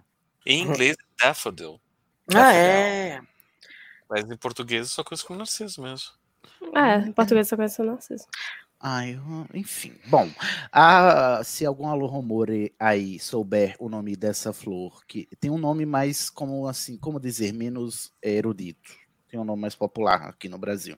Mas, enfim, o, o curioso é que a Narcisa, ela é irmã de outras duas criaturinhas que a gente vai ver falar mais adiante, que é- a Narcisa é Narcisa Black, né? Ela é filha lá dos Black, e a gente já mencionou ali em cima que os Black têm a tradição de nomear os seus filhos com nomes de estrelas, corpos celestes, né? Ela é irmã da Bellatrix, a gente já vai falar sobre ela, e da Andrômeda, que são dois corpos celestes, né? São duas coisas do céu aí. E Narcisa é o nome de uma planta e perguntar pro J.K. Rowling, escuta aqui, querida, por que, que você não manteve a congruência e botou o nome dela de uma planta, né? Sendo que eram para ser três estrelas. A gente tem essa possibilidade aí de ser justamente ah, um grande grupo das personagens com nomes de flores que geralmente são associadas à produtividade e à maternidade, ao patriarcado Ai, de que novo. São Desculpa, justamente eu, falei, eu escrevi produtividade, mas eu quis dizer protetividade. Produtividade. Ah. É, bro- é reprodutividade, na verdade. Aquelas, é. Produtividade é outra coisa. que são associadas à protetividade e maternidade, que são justamente Lily, Petúnia, Molly e Narcisa, respectivamente. Olha, Olha, é uma aí o flor. patriarcado ganhando de novo. Uhum. Sim, eu achava que era só droga, mas eu descobri que é uma flor. Peraí, não, droga? Eu não sabia que mole tinha significado. O que, é que significa mole? É, é êxtase, se eu não me engano. Ah, é? Não sabia. Ela é pelo são várias êxtase, flores, né, tem várias Molly? flores que chamam Molly. É, várias flores de várias cores. Outra é tipo um nome assim, um apelido pra flor. Outra personagem que tem nome de flor é a Papoula, né? Também que Uhum. é protetiva, cuidadora. Verdade, olha aí. E Será ela- que a JK tem na, na cabeça dela que todas as flores são nomes de mulheres que são maternais e protetoras? Cuidadosas, protetoras, não sei. Ela diz que não, né? Mas Ela- a, a Papoula, ela tem uns motivos a mais aí. Eu acho que a gente vai abordar isso mais tarde. Sim. Mas a, a Rowling disse: não, gente, eu já tinha pensado no nome dela antes, aí depois pensei no nome das outras duas irmãs e eu não queria mudar, não quis me dar ao trabalho. Então, né, fica como está. Eu achei que ela tinha, tinha cara de Narcisa. É, vi, bati o olho e disse: Narcisa. Uhum. Mas assim, Mas, assim- faz sentido, né? Porque durante todo o livro ela tá ali lutando pela imagem da família dela e tal. É, a gente pode se perguntar se tem alguma coisa a ver. E também pode ser que sub, é, é, subconscientemente o JK tenha criado todas essas conexões, sei lá, ela bateu o olho e achou que era Narcisa, porque, né, a intuição dela, baseado no que ela não sabe conscientemente, deve ter. É claro que eu posso estar forçando um pouco qualquer barra, posso, mas pode ser que não também. Mas é, sabe. sem falar que o, os Malfoy, a, a família dela, né? O, o trio, o Narcisa, Draco e Lúcio, prezam muito pela imagem, né? Talvez ela Muito. seja esse representa, o representante da- a partir do nome, né? Uhum. Da- É da- verdade. das aparências. É, eu ia dizer que você já falou, né, da questão da, da conexão com as flores, eu ia dizer, mas sabe quem é outra personagem que tem nome de uma flor, que tá perto da água? Opa, Hum. que tem o nome de uma flor que dá perto da água? Mas, gente, você sabe onde ela dá? Agora pronto. Ela dá onde ela quiser, o corpo dela, as regras dela. Péssima! Péssimo. Verdade, mas tem razão. Qual é? Qual é? É a Lily. A Lily. que Outro, gente- né, o Lírio, né? Que a gente vai chegar lá depois. Temos Lily na Lily. Ou seja, será que existe uma conexão aí entre a Narcisa e a Lily, de certa forma? Tem, né? Que elas Existe, duas. é. né, As duas são é, mães. São mães e, e fizeram um sacrifício, aparentemente. Tomaram riscos pelos seus filhos. Algumas Isso, mais do que outras, né? Mesmo Porra! Aquelas. Não, mas as duas enfrentaram o Voldemort. A Narcisa mentiu pro É. Voldemort, ele legilimamente, inclusive. A Narcisa é tão corajosa quanto a Lily, eu acho. Nesse sentido, assim, de proteger o filho, né, no caso. Eu tava falando das perdas, no caso. Ah, tá. Já imaginou se a Narcisa dava aí a, a outra profecia aí, ela se sacrificava pelo Draco e o ciclo se repetia? Gente. Meu Deus. É, o nome do livro seria Draco Malfoy, Privilégios. Os privilegiados, sim. Privilégio branco. Segundo livro, Drago Malfoy, eu E mereci. o privilégio pratinado. Terceiro livro, Draco Malfoy. Eu não tenho culpa se a mãe delas não se sacrificou por elas. Muito curto esse nome. Eu quero esses livros da minha mesa. Vamos, alô, rumores. Inventei os nomes dos livros do Draco Malfoy, a, a heptalogia. Queria só Você fazer quer um fazer? sobre Narciso, o mito do Narciso, que ele é o, o, o mito que eu falei, né, do- de, de tentar fugir do, da- do, do- seu destino e, e criar o destino. Porque quando o, o Narciso era filho de uma ninfa da água. né, E, Ninfa da água, olha aí, dobradora de água. e filho de um, de, um, rio, né, um rio com uma ninfa. Quando ele nasceu, ela levou para o oráculo, e o oráculo falou que ele ia morrer depois que visse seu próprio reflexo. Então, para evitar que ele morresse, essa a mãe dela dele fez com que ele fosse extremamente cuidado por outras ninfas, Mimado, consequentemente mimado, privilegiado. para que Estavam dizendo que ele era lindo. para que ele nunca precisasse ver o próprio reflexo. Entendi. Reforço Ou seja, positivo. E essa, e essa, a moral da história que fica é: é melhor normatizar do que proibir. Olha aí. Adoro. Eu tava. Eu tava pesquisando. E aí uma coisa que a gente pode pensar dentro da- dessa narrativa é que até- quando ele nasce, ele não tem problema, não. ele poderia ter visto o próprio reflexo, não era problema. Hum. O problema é que depois, que do fato dele ter sido completamente mimado, levou a ele até o, o seu, o seu destino. Porque ele, Exato. tendo todas as suas necessidades satisfeitas, ele não sabia o que, que era gratidão nem retribuição, porque ele não precisava fazer isso. E cada vez que eu fujo, eu me E aproximo o, mais. eita. E o, eu imagino que, a- a- a- no caso, o problema mental, o narcisismo, né, tem mais a ver com essas questões da, da- que você acabou de dizer do que, de fato, a questão de- da, da obsessão pela autoimagem. Na verdade, não. eu já, eu- se quiser, eu já explico o narcisismo. Né? É, Explica lá. e- mas só terminar contar a história do, do mito do Narciso, vocês verem que Narciso e narcisismo não tem nada a ver uma coisa com a outra. Ah, meu Deus. o- você vai acabar com meus sonhos, hein? É, enfim. O, daí o Narciso, ele tinha uma ninfa, que era do secto de Hera, que se apaixonou por, por, por Narciso, que a ninfa chamava Eco. Ah, Eco. Eco. E aí, Eco, eco, como o Narciso nunca retribuía, ela acabou, ela acabou definhando também. E a ponto de ela, a única coisa que ela conseguia fazer era repetir o final das frases das pessoas que passavam perto dela. Meu Deus, tadinha. Ai, que Chernobyl. E nisso Hera ficou sabendo e Hera resolveu se vingar. E ela amaldiçoou Narciso. E você, uma coisa que você não quer na mitologia grega é pisar no calo da era. Não quer, jamais. E uma coisa que, então, ela amaldiçoa Narciso dizendo que ele vai se apaixonar pela única pessoa que vai ser incapaz de retribuir é, o amor que ele tá sentindo na Meu pele. Deus, Que é que maravilhoso. Você mesma, queridinha. Você, incapaz de amar sua seca E a por partir dentro. daí é que vem a maldição para que ele não puder, não, não, não possa mais ver o reflexo. E como é que Ah. Como é que Hera fez para que ele visse o próprio reflexo? Jogou um javali muito rápido para ser caçado por Narciso. E ele correu atrás desse javali até ele se cansar. E ele se cansou, tinha um rio perto, falou: vou tomar um pouco da água. Ele estava sozinho, não tinha ninguém para ajudar ele, e foi lá pegar água sozinho. Nisso que ele se abaixou para ver, para pegar água no rio, ele viu o próprio reflexo e daí ele se apaixona. E aí é que tem as duas versões da história, né? Uma diz que, meu Deus, que cara lindo eu quero para mim, e pulou dentro do rio para tentar achar esse, esse Eu gosto que Narciso é bissexual, né? É um personagem bissexual. Ou talvez ele não tenha se interessado por Echo por motivos de né, não. Homossexualidade. Vinhado. E aí viu, viu o rapaz na, na- no. É verdade. e falou, é esse que eu quero. Né? Nun- Nunca jamais saberemos. Jamais ninfa sai pra lá. E aí ele pula dentro da, do rio pra tentar achar esse. Esse Esse boy magia. boy magia e não acha e morre afogado. Ou então que ele vê a imagem e não consegue sair de lá e daí ele acaba definhando. E para poder honrar a memória dele, a deusa Afrodite transforma. Vânia, O que, que a Afrodite tem a ver com essa história, gente? Tá Porque ela é deusa da beleza, ela quer É. preservar o, o pé. Tá bom.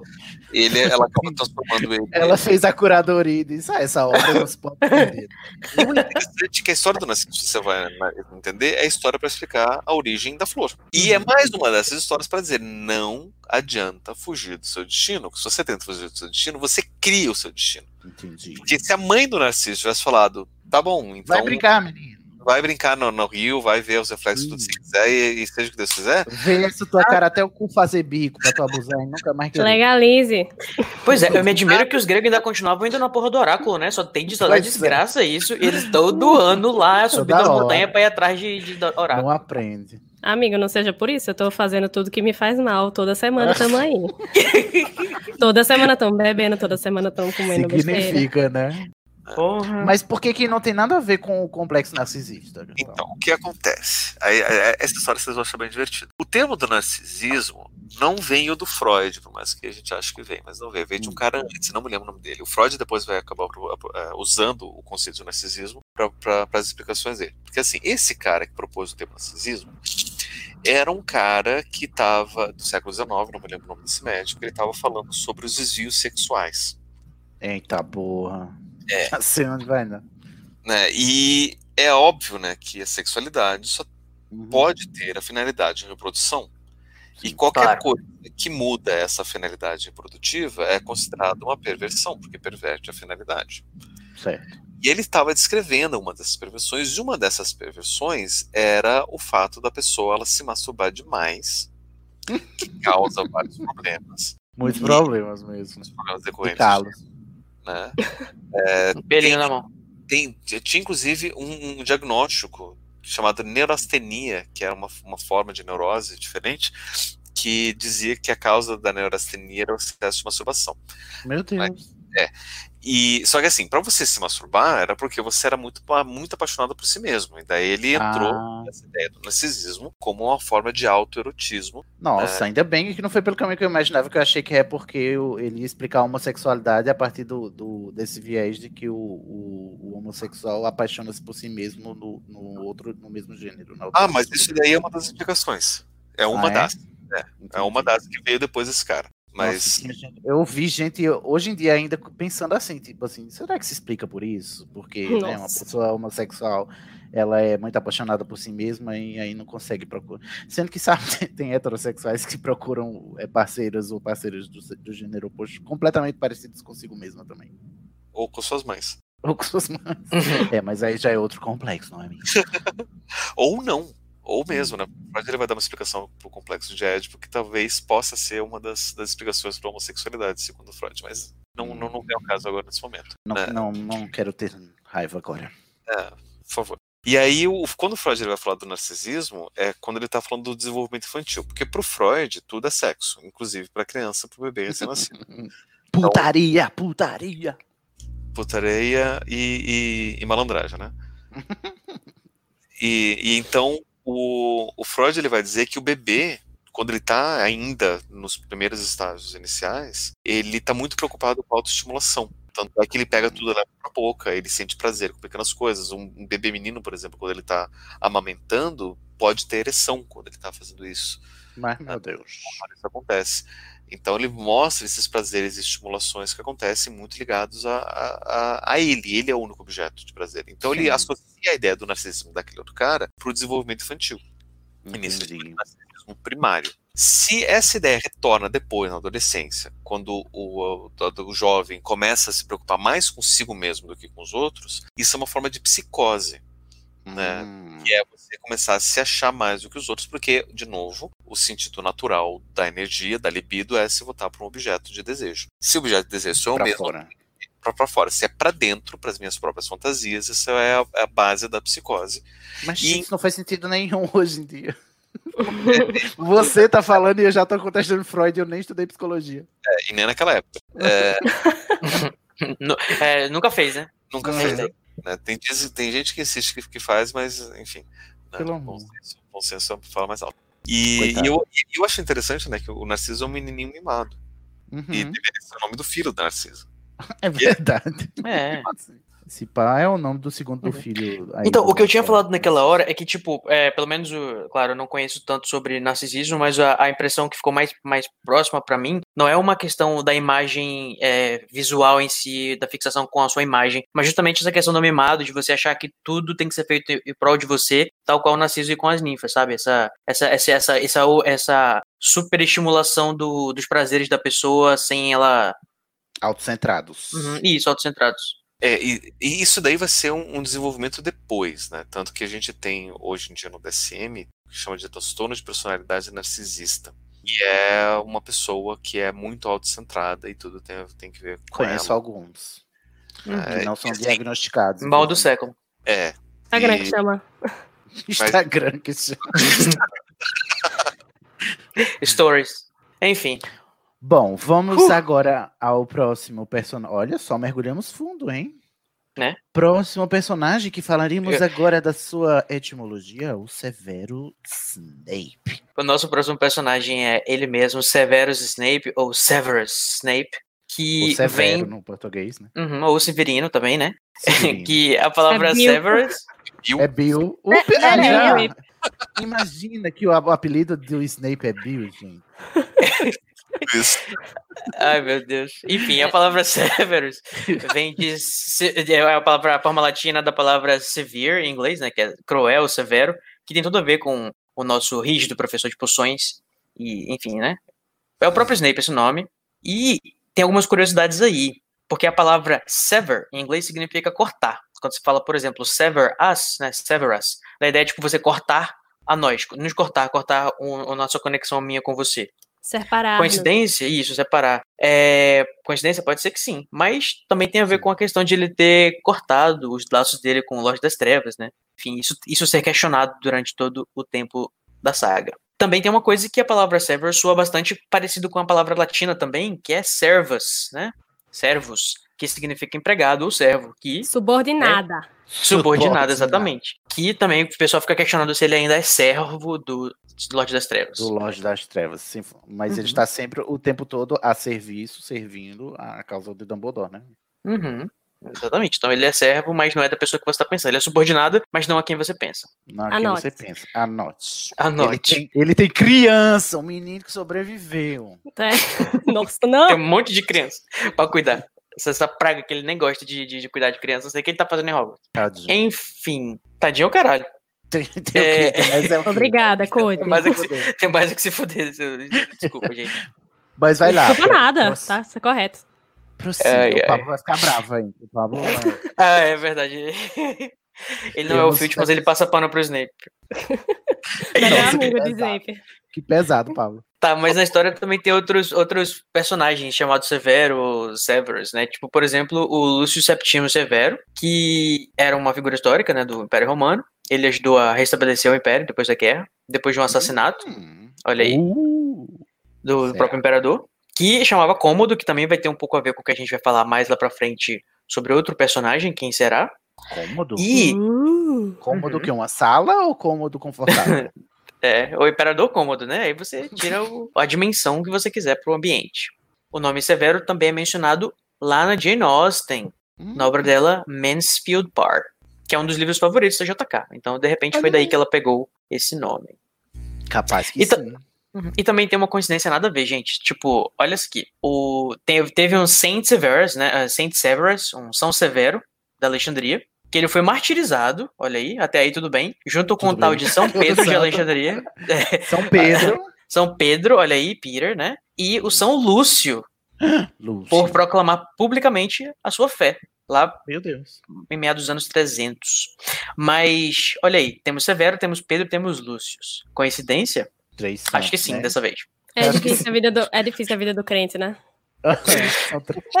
Três, três, homens santos da obra da Rowling. Severo, Lúcio e Pedro, não é verdade? A Santíssima Trindade de Chernobyl. aquelas. Porra! É Rádio Césio e Polônio. Estrôncio. Estroncio. Nossa, eu amo Estroncio. É, é muito nome de uma, de uma pessoa mesmo, né? É uma pessoa. Inclusive, esperem na FIC que vai rolar, vai ter um estrôncio. Ah, já quero esse capítulo na minha mesa pra eu revisar aquelas. Pois sim. Mais algo a dizer sobre Severo Snape? Alguém? Tchau, querida. Eu só Fábio. posso. Não, eu, eu- eu- do nome não tem nada, né? Eu Só acho interessante o, o né, que vocês falaram do. Do- desses dados históricos. dos Mas dados assim, me- ao me pé da letra, Severus é latim para severo. É, pra Severo. E, né, Isso a gente sabe que ele é. Esse e, é o, ele mesmo. e é o- e é o nome escolhido do, do, do, do filho do. Do Harry. Puta merda, viu? Eu nunca vou reperdoar o Harry por ele ter colocado o nome dele de Severo, mas não deu, não colocou Hagrid em lugar nenhum. Nome de ninguém. Rúbia. É. Pois é, nem que porra. Onde estás, Ruby? Aqui te quero. Lumos Maxima. Lumos Maxima. Vamos ao próximo personagem da nossa lista aqui. O que segredos escondem o nome de Neville Longbottom? Um menino que poderia ter sobrevivido, mas foi quase. Na verdade, ele sobreviveu, né? Mas. Não, ele viveu, né? Não sobreviveu. Ele sobreviveu. Mas. É. E a... Ah, e a guerra. É, depois da guerra ele sobreviveu, é verdade. Mas Aline, e aí? O que temos a dizer sobre Neville? E aí, Cid, você sabe por que, que o Neville precisa de dois assentos no Expresso de Hogwarts? Não sei, gente. Por quê? Porque ele tem o long bottom. Só as Sachas entenderam essa piada. Então, numa tradução totalmente livre, sem contexto, long bottom pode querer dizer uma bunda longa. Bunda longa, bunda E a grande. JK disse que é um nome engraçado e que garantiria que o garoto iria sofrer bullying durante a, a trama. E a gente aqui Tadinha, tirando graça com o nome do garoto, né? Muito Pois é. bem. Não, e é- o bom é saber que é de propósito. Ela desenhou o personagem para sofrer bullying. Então, a gente tá dentro do esperado aqui, gente. Nasceu Uhum. para sofrer. A palavra Longbottom é, ou melhor, o sobrenome Longbottom é um sobrenome que existe de verdade, tá, gente? É tadinho dos, dos ingleses que tem esse sobrenome, né? Mas ele realmente existe e é bem comum. Mas, ó, da- é, parando pra pensar que os sobrenomes se davam por associação, ou seja, pelo ofício ou pelas características físicas, é de se imaginar que os Longbottoms foram nomeados porque tinham suas. Era o suas cadeiro. rabas Grandes rabas. né? Ah, Grandes imagina. Imagina que É o maravilhoso seu nome ser Jeff. Rabão. Não, eu tenho uma tradução melhor. É, Carol, atenção. Neville Vasta Raba. Ai, amei. Lia, por que, que você não fez isso, Lia? Porque eu só queria uma Ai, coisa. eu Lia. amo. Neville Vasta Raba. É, mas enfim, é isso. E Sim, Neville o- tem algum significado? Neville é originalmente um topônimo, significa cidade nova, em normando. E Neville soa é Newville, né? É, Neville. Que é Newville. Newville, né? É, Newville. Nova Vila. Então seria é, Nevila, Ne- Novópolis Vasta Raba. Novópolis, basta. Tá carimbado aqui no Ai, cartório. tudo para mim. Vista raba. E, e a pronúncia também pode soar como snivel, que é a palavra inglesa para choramingar ou fungar, que também, mais uma vez, um apelido pejorativo para esse personagem que nasceu para sofrer. É. O apelido do Snape é Snivelus, né? Exatamente. Que é o rainha. Porque o bichão é emo, ele só vive pelos cantos chorando e fungando. É. Neville também é um nome que dá tristeza em muitos estudantes de saúde, que é um livro patologia. Ah, é? Nossa, que triste. Igual o de Grey, Anatomia Igual de Grey. Grey. Então Só que a galera chama de. Neville. Neville. Bom, então vamos. Depois do Vasta Raba, a gente não consegue superar, não é mesmo? Mas vamos ver que, que, que surpresa nos aguardam. Próxima personagem é ela. O lado, o lado preto da força, né? A que lambe a cicatriz. Não, a que lambe a tatuagem. A digníssima. Como chama a atriz, gente? Helena Bonham Carter. Helena Bonham Carter. Dona do meu bem, né? Achou que cabia no personagem lamber a marca negra. E tava errada? Não tava. Não vou. Não vou questionar a decisão de uma atriz, não é, minha, na verdade, que eu- fazendo o seu trabalho. Você não devia question- questionar não por ser atriz, mas por ser é Helena Bonham Carter. Tá ok. então. Mas então, para, para assistir a mim e a demais participantes reagindo à lambeção da, da tatuagem, assistam o próximo episódio. Mas o que que significa Bellatrix Lestrange, que é nascida Black, né? Exatamente. Como, como é nascida Black, prima de Sirius, é, o nome dela também vem de uma estrela que está na constelação de Orion, que é o caçador. E em O latim caçador. significa guerreira, a Bellatrix. Ela é É, muito guerreira mesmo. Agora, eu não entendi essa frase falando do cão maior aqui. Ah, eu terminei, é verdade. É porque o Orion tem a ver com. O Orion, o, ca- o, ca- o, o, oh, meu Deus, o cão maior é o cão do Orion. Ah, tá.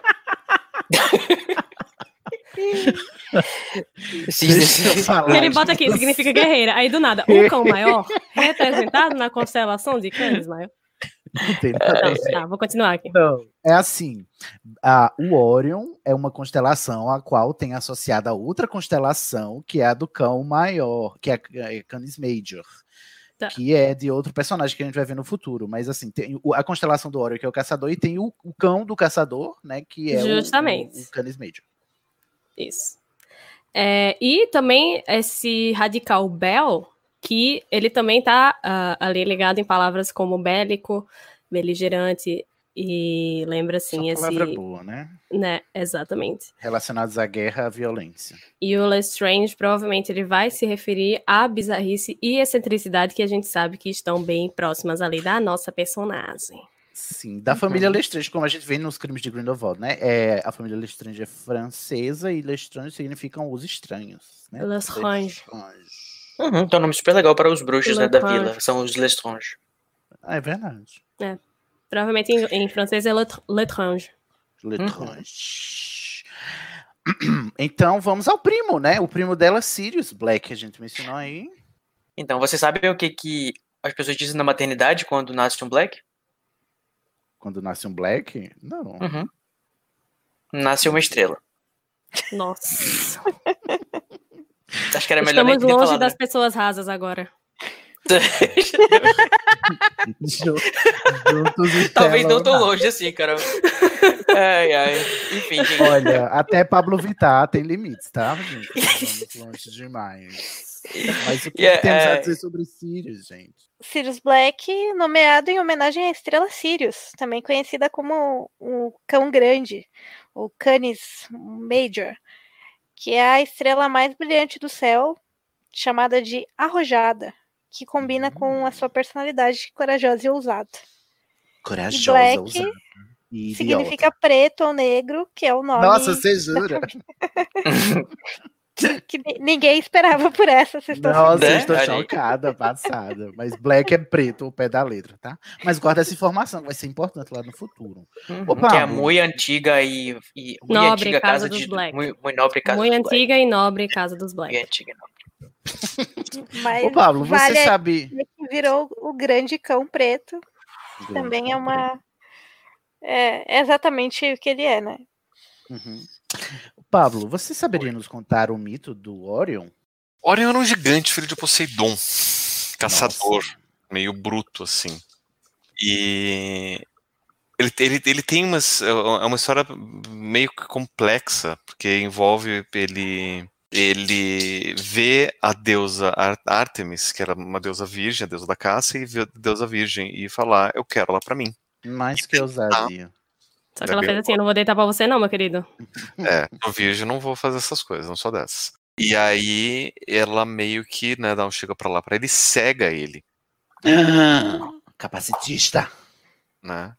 E então ele, para tentar recuperar a visão, ele, se eu não me engano, ele. Não, eu não me lembro exatamente o que, que ele fez. Ele encontra alguém, contrata alguém, manda fazer alguém, não me lembro. Que pega ele, leva ele em direção não sei o que, para ele olhar em direção ao sol nascente, que daí quando ele conseguisse tal e ver o sol nascente, ele poderia recu- re- recuperar a visão. E aí ele tenta vingança contra Artemis, Artemis não deixa barato e manda um escorpião matar Orion, e eles dois lutam e eles se matam. Né? O escorpião mata Orion e Orion mata o escorpião e os dois viram constelação. Hum, Escorpião, a, o, a, a constelação do da- Zodíaco. do Zodíaco. Que foi nome, inclusive, O- do Scorpius Malfoy. Scorpius Malfoy, exatamente. É, ô, ô, Pablo, tem um nome pra isso quando um mito vai parar numa constelação, né? Como é que chama? Na mitologia grega, não sei.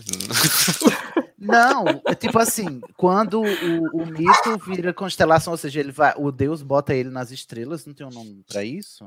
Ele é canonizado, sei lá.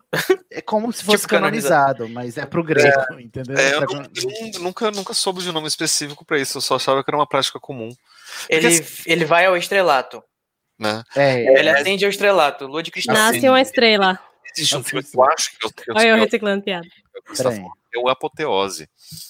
Pode que ser, é mas- quando um deus é, ou um herói ele é elevado. Por exemplo, a morte de Hércules é a apoteose de Hércules, porque então na morte dele ele é elevado para o Olimpo. Então você tem essa apoteose. Mas E- o Hércules não tem constelação, tem? Tem. Tem. Constelação de, de Hércules. Ah, E. Justo. Né? E, e ele também colocou metade das constelações no céu, né? Então. é verdade. Mas é, talvez nos berradores acerca desse episódio eu tenha essa resposta, tá? Mas tem- não é esse nomezinho que eu tô procurando, mas eu vou achar. Bom, estamos aí. Ó, então o, o Sirius e a Bellatrix têm a ver com o deus da caça. O deus da caça, não. Esse Orion, que era um caçador que desafiou a deusa da caça Artemis, né? Então tem a ver com guerra. Uhum. Vamos, o próximo personagem é o Pedro Pettigrew, o Peter no original. E o Pedro, quem foi ele? Vocês devem conhecer essa, esse nome, né? Essa figura famosa, Pedro, um apóstolo de Jesus que o quê? Negou Jesus. E depois se arrependeu. Se arrependeu. Será que tem a ver? Será? Olha aí. Será? E a palavra do sobrenome dele, né? Pettigrew, tem várias formas de a gente desme- desmembrar. Por exemplo, Patty grew pode querer dizer que ele nasceu como um petzinho, né? Um patty, e ele cresceu assim, né? Grew, que é o passado de grow. E a palavra petty também significa uma coisa sem importância ou desprezível. Que dá ou pena, alguma coisa. que dá Isso, que dó. dá pena, isso. Também dá pra gente separar assim, tipo, pet, I grew, né? Patty grew, que é eu cresci, no caso, como pet, eu cresci como um pet, ou então eu vim do rato ao homem, se você dá, dá essa esticada na interpretação, que é o que algumas pessoas fizeram quando eu tava pesquisando esses Por que nomes, choram os cria- criacionistas? né? Ahn, então, a gente pode você fazer várias referências a isso, né? Como, por exemplo, a questão de ele ser um animago, porque ele era um pet por muito tempo, ele acabou virando um pet, e ele é desprezível, ele é petty. E também tem a questão de que em francês a palavra petit, petit, gros, petit gros seria o pequeno gordinho, que Nossa. também tem a ver com o próprio menino. E a JK estudou francês, né? Será que é uma Sim. coincidência? Mas ela. Mas esse nome existe, sobrenome, ou é ela que inventou o Pettigrew? É um Eu não conheço o Pettigrew, mas parece um sobrenome real. Ele, ele tem uma. Não Ele me parece É, tipo Trelawney, tipo Longbottom, Uhum. tipo Flitwick. Entendi. Bom, mas aí o Pedro. é- Ó, você já viram aquela, aquela análise que você não deve namorar nenhum cara que tenha nome de apóstolo, porque são todos Chernobyls. Parece que é uma maldição dos nomes. Todo Pedro, todo Tiago, todo Mateus. Todo Lucas. Todo, É, todo, é porque é uma-. É, é porque é uma grande parte da população brasileira, então na- a grande chance de dar merda mesmo, né? É. E homens. Na dúvida, exato. É, Sendo homens faz- também, é, tem 50% de chance de dar errado. Sendo brasileiro, aumenta-se 20%, né? Dá, e sendo hétero, junta aí mais 20%, dá 90% de chance de dar errado. Então, na dúvida, evite. Eu diria para você evitar homens em geral, mas se você não puder, evite os apóstolos, tá? Se você não puder evitar em Olha aí, geral, Pablo, o apóstolo agregado. Pablo. Que é homem hétero e tudo isso que vocês disse. É, Paulo, Paulo é apóstolo, tudo bem. É verdade, não é apóstolo, Paulo? Agregado. Ele é seguidor depois. Ele é considerado apóstolo, assim, na, no, no cristianismo. Paulo? Sim, ele não era um dos doze, mas depois que Jesus morreu, ele foi a Ah, pessoa que ele mais divulgou. aquele Escreveu- Power, o Power Ranger que vem só de vez em quando. Escreveu, escreveu o livro da Bíblia? Evite. Evite, Exato. Tem nome de, de, de livro de Bíblia? Não, passe. Na dúvida, vai no Césio mesmo, né? Então, talvez seja menos radiativo. Agora, assim, se de repente tiver uma pessoa que tem o nome de uma cidade australiana, quem sabe Que seja uma isso? Mas que ataque pessoal é esse? Eu tô falando genericamente. Eu vi, um, um seriado, não me lembro qual foi, que estava falando que nunca confia em ninguém que nome de cidade. E aí, Confie sim, gente, vai dar certo. Orlando Bloom, eu vou confiar no Orlando Bloom. Não, Orlando Bloom é nome de cidade, Orlando, não, então eu não vou confiar nele. O que Ah, no é. Orlando. Orlando. Aí eu não tenho nome de cidade. A cidade é que tem meu nome. Próximo personagem faz. Deixa eu fazer uma outra relação interessante do, do, do? Pettigrew, que você estava falando do, do, do Pedro, do rato, essas coisas. Tem um poema de um cara chamado Robert Burns, que fala sobre homens e ratos, né? Inclusive a expressão de homens e ratos, que foi do- a- o nome do livro do John Steinbeck, é, que conta um pouco da, da história da Grande Depressão nos Estados Unidos. É um livro triste pra caramba, mas é muito bom, recomendo. Tem o filme também, que, né, pra quem não quer ler, vale a pena. É um E- livro curtinho? É um livro relativamente curto, ele não é muito. Tem lá umas 100, 200 páginas. Né? Ah, eu acho que eu li, então. É, Nossa, é, é- muito foda não- mesmo. isso. É, assim, é, triste. é Nossa, você acaba amarrado, acabado. Você E é chora demais. É. E é, é um bem. soco no estômago. É, muito soco no estômago. Né? Porque, enfim, não vou nem, nem entrar nisso porque eu não quero chorar de novo. Mas, mas leiam. Mas enfim, tá, e é baseado nesse poema do, do, do Robert Burns, que ele fala, né, uma das dos versos diz, né, que the best laid plans of mice and men often go awry, ou seja, os melhores planos de homens e de ratos geralmente vão errado, errado. né, errado. É, Hum, que e aí eu fico pensando o quanto que, né, isso também faz referência ao próprio Pedro Pettigrew, né, já que os seus planos também não têm uma, um histórico que tá muito certo. É, ele não costuma pensar a longo prazo, não é mesmo? Ele vai deixando acontecer e vê o que, no que vai dar. Mas interessante. E, e esse livro aí que o Pablo mencionou, é, leiam, mas se estiverem preparados, porque ele é bem bad vibes, mas é, muito foda. Ou seja, deixem a quarentena passar. Deixa a quarentena passar, por favor. Meu Deus, se esse programa ainda a gente tiver em quarentena ainda, com esse programa for por ar, eu tô morta. Esse- amigo, eu não duvido de nada. Esse programa vai, dois, vai pro ar no 2023? Então, editor está nas suas mãos. Vamos lá, próximo personagem é o Remo Lupin. ou É, o. João da Silva Lobo. O João, o Lobo, né? o Lobo da Silva Lobo. A gente já falou sobre o, o nome dele no episódio de fanfics, mas vale reforçar aqui. É. Remus é um dos irmãos, né, do, do mito da fundação de Roma, que um dos dois que foi ama- amamentado por uma loba e tal, e, e deu origem à cidade de Roma. E O Lupin irmão era o é Rômulo, relativo... né? É. Lupin é relativo a lupus, que é justamente Aquela é, doença. lobo. A doença. Que é aquela doen é a doença que. A doença Que é uma doença nunca, autoimune. que nunca dá no. Como chama aquele seriado, gente? Dr. House. Dr. House. Nunca é lupus. Eu ia Não, achar gente, muito irônico se no final do House ele desenvolvesse lupus. Era. Simplesmente, meu Deus, o que, que é isso, que é isso que tá acontecendo? Vai lá, pesquisa, pesquisa, é lupus. Droga. Daí tem Eita, porra, ia ser no final. Teria sido. Mas não, lupus é latim para lobo, gente. Isso, exatamente. E lembrando-se também que a mãe dele se chamava Howl, que é sonoramente parecido com a palavra howl, que é uivo em inglês, e o pai, Lyle, significa lobo em nórdico antigo, ou seja, Não tem. Nossa, cachorro, que- da, é, cachorro da Silva Lobo. eu gosto daquele, daquele cantor que fez o me- o- a música pro Remo, né? Que é aquela música que diz. Ah, uh, Nossa. Tá aí, vai ser o primeiro nome dele, vai ser Raul. Raul. Raul. Raul. Raul, Lobo. Raul Lobato. Raul Lobato. É, tá. É isso mesmo. Gente, é óbvio assim, tá? A Rowling não colocou nenhum esforço pra esse personagem. Mas temos outro personagem correlato. Muito me admira cuja- que ninguém tivesse suspeitado que ele era Que lobisomem até o final do terceiro livro. Mas é porque eu acho que ela quis é, disfarçar usando o nome do gêmeo da fundação de Roma menos usado, que é Remo. Porque todo mundo se chama Rômulo, ninguém se chama Remo. Né? Uhum. Aí ela disse: não, vou colocar Remo, que é pra disfarçar, que é pra ninguém perceber.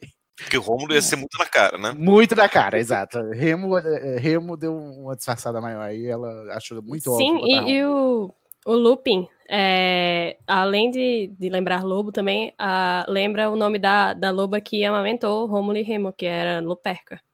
Ah, eu achava que era Lupita. Não, não foi dessa vez. Não- não- ela não era, não fazia parte do RBD. É, mas porque Perca tem o, o radical aí, né? Do, Sim, do para. Lobo, né? Outro personagem correlato, que tem a ver, inclusive, com a origem do Remo, no- do, do Lupin, do nosso Lupin aqui, é o Fenrir Greyback. E Fenrir também é um lobo da um lobo gigante da mitologia nórdica. Todos os lobisomens do mundo bruxo se chamam lobo. É isso. Uhum. É, Estava no destino. Viu. E ele é caótico e selvagem e trará o fim do mundo. O Ragnarok. Sim, ele era, ele era um do fi- dos filhos de Loki, né? Vocês estão esperando o quê, né? Sim. É, Mas não é da vez que é o o Loki mínimo, se né? transformou em, em, em égua, não, né? Não. Não, foi dessa vez.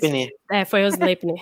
Sleipnir. Mas o. Eu, eu gosto de pensar que o Loki é o primeiro personagem não binário da, da narrativa humana na Nórdica. Terra. Não, na nave histórica, né? Porque você tem o Tiresias ali na Grécia, né? Ai, é verdade, Tiresias. Como esquecer Tiresias, gente? Um beijo, Tiresias.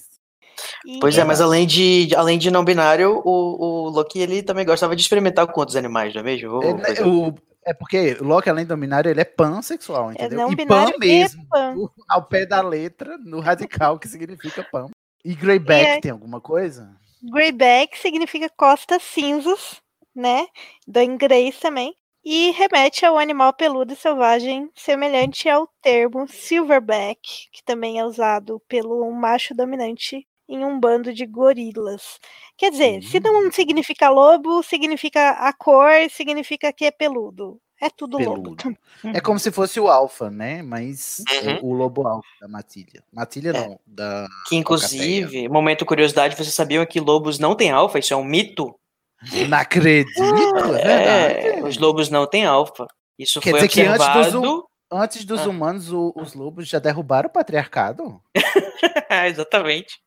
Os lobos é que sabem. Ah. Não existe esse negócio. Mas os gorilas têm. E justamente, né, o, o, o alfa dos gorilas chama silverback. Mas os lobos, isso é uma. Engraçado que isso é reproduzido como se fosse verdade pra todo mundo, mas Hum. isso é uma concepção bem antiga da, da- do naturalismo. É, inclusive, os lobos há 50 mil anos atrás pensaram: hum, aqueles humanos têm comida, eu vou ficar perto deles pra comer os restos. Aham. Aí hoje Depois- temos pinchers. E Hoje- chihuahua. Chihuahuas. Eu amo que dos lobos fomos para Chihuahuas. Podia ter o nome do filho do, do Remo podia ser Chihuahua. né? Imagina, mas acho Podia que os chihuahuas estão muito melhores. ser. Eles estão muito mais bem alimentados e bem cuidados do que os lobos Podia da floresta. ser Então, Remo Tremedeira. Tremedeira.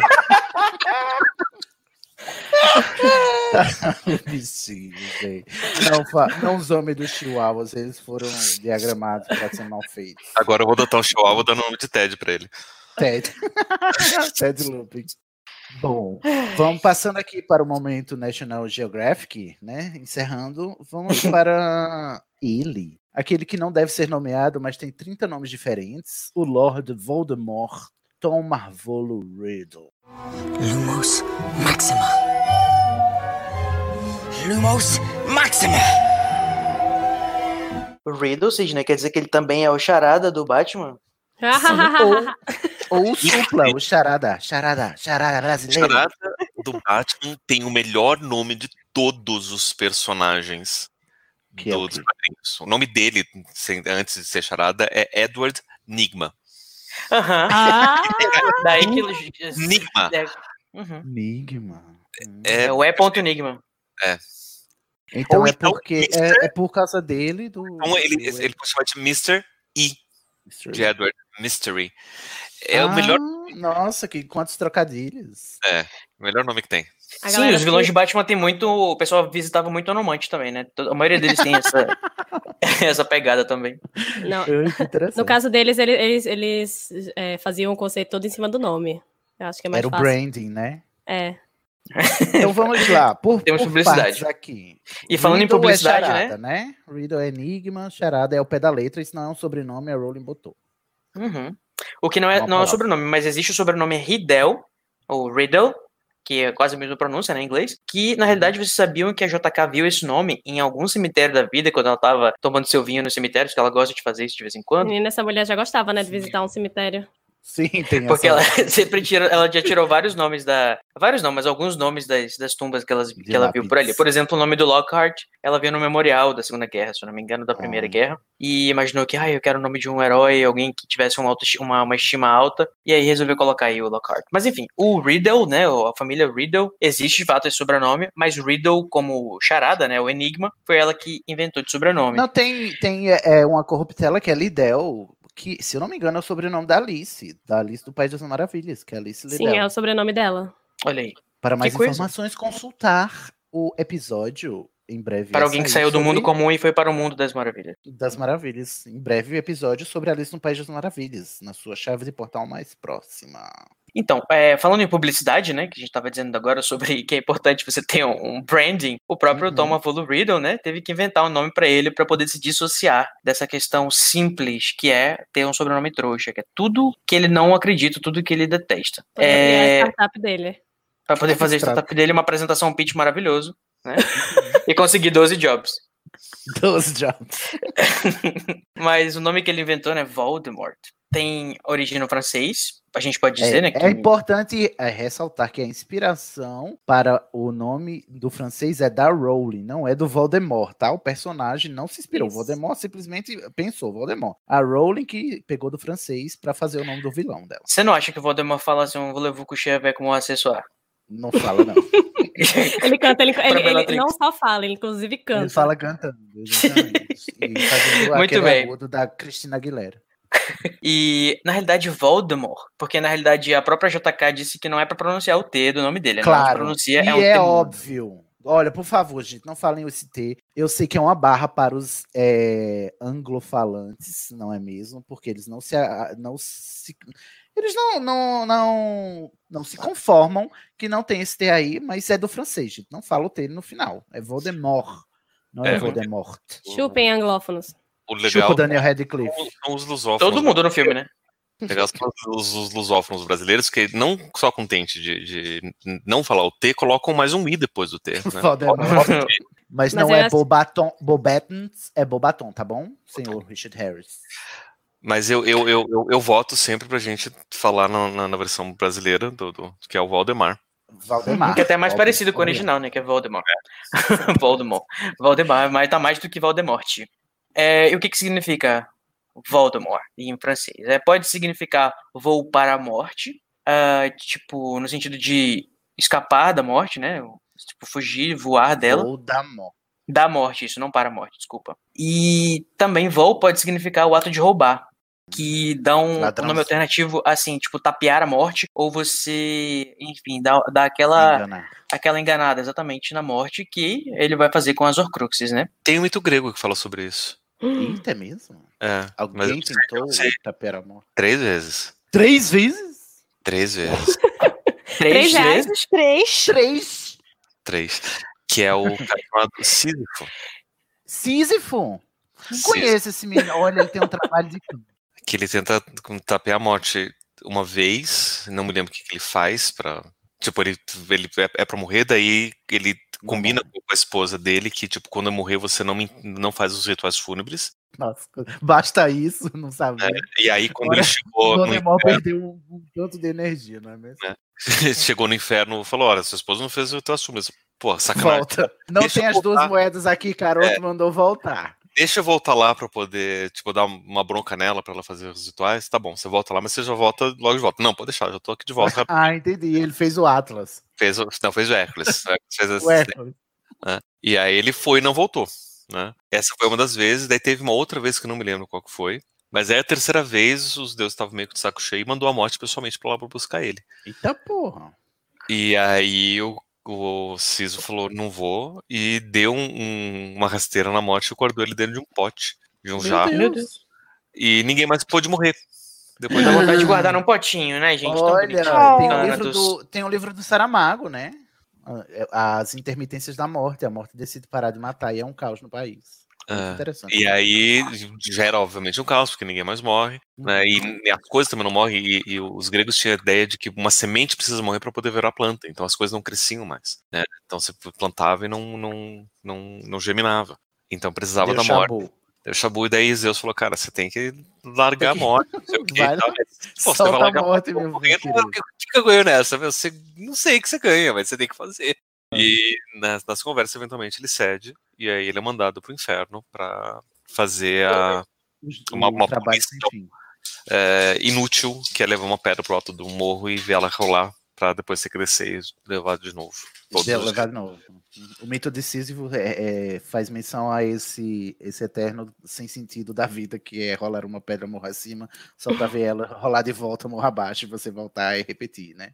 Tem um livro do Albert, do Camus também, se eu não me engano, que é o mito de Sísifo. O mito de Sísifo, que é um tratado filosófico, que É um inclusive faz um exato. trocadilho, que o, o Camus ele era argelino e a Argélia era uma colônia francesa, e, ele faz o, o- um trocadilho do, do, do Le Mythe décisif, que é o mito de Sísifo, com o mito decisivo, Hum, né, Le Mythe décisif, que também é a a mesma sonoridade em inglês, tanto o mito de Sísifo ou o mito decisivo. que é pra dar a ideia de, que, que é isso Porque- que nos, nos resta. É, não, porque o tema principal do livro dele, desse tratado filo- filosófico, é sobre o absurdo da vida. E ele começa discutindo a validade do suicídio, porque se a vida não faz sentido, então o suicídio é justificável.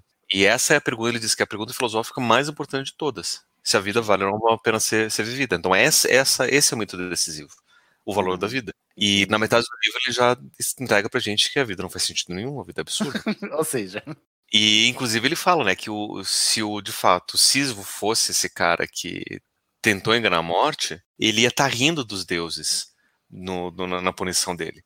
Fala, tipo, Eu tô fazendo isso daqui mesmo, mas eu tô fazendo porque eu, eu, eu tô dando sentido pra isso. Você diz que é sem sentido, mas eu tô encontrando sentido que é zoar da sua cara, Zeus, filho da puta. adoro. Eu amei, amei. Ah. Eu vou E é- ler. Eu tenho E essa, e essa que, é, que é a grande sacada do, do, do Camus. Porque ele diz assim: se a vida não faz sentido, cabe a gente dar um sentido pra vida. Dá um sentido. pra- Ai, muito obrigado. Vai ser tão Ou útil seja- para a minha sessão de terapia essa semana. É, a- em, em tese, o que ele queria dizer era: levanta, gay. Guarda teu Levanta. dinheiro. Compra um ar-condicionado, bota no teu levanta. Bota quarto. teus silicones.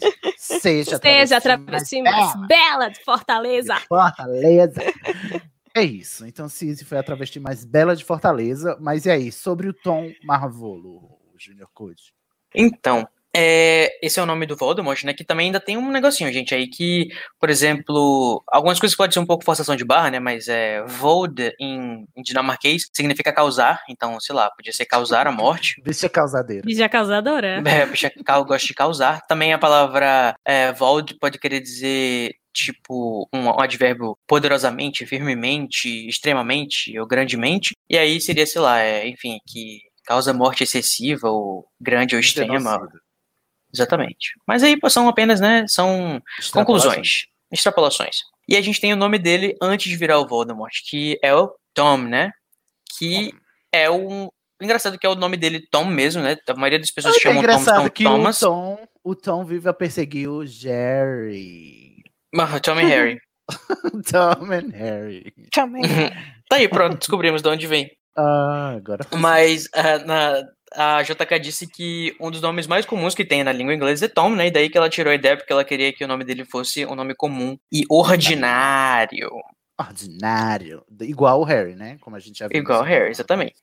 E o, isso mostra justamente o choque que o Voldemort tem com o próprio nome, né? Porque ele não quer ser medíocre, ele não quer ser ordinário, ele quer ser extraordinário, ele quer aparecer. Witness me. Aí ele, tanto é que tem um personagem de mesmo nome, Tom, né? Que é o dono do caldeirão furado. O dono não, o garçom. É o dono, O é. atendente. É o dono? Uhum. E aí, é, o Tom, esse Tom é sempre descrito como. São descrições sempre muito decrépitas, né? Que é Corcunda e digentado. Alguém passa o contato dele pra mim? Quer dizer, o meu pra ele? pra fazer a Porque- dentadura dele. Ah, entendi, ufa. Pensei que você tinha um crush no Tom. Do caldeirão furado. Não, não é Ozzy. E tem também, pode ser coincidência, né? Mas a palavra Thomas vem do hebraico, que quer dizer gêmeo. E o que, que isso tem a ver com a história, né? Porque, tipo, muita gente espelha o, a ideia do, do Tom e o, Jer e o Harry, né? Como se fossem, de fato, dois lados da, é, enfim, do espelho, ou como se fossem, enfim, versões As metades da opostas. laranja. As metades da laranja. Que da um não existe enquanto o outro. Como é que é? Um não pode morrer enquanto o outro Viver sobreviver. enquanto- é. Também tem o fato de que ele começa a primeiro a primeira aparição dele é com duas caras mesmo, igual gêmeos, né? O, o- a, a constelação e, e o signo, porque é, Uhum. ele tá atrás do Kengo do Isso, e também tem a questão do próprio do, do professor Quirrell, né, que a gente vai falar ainda mais tarde, ou na próxima.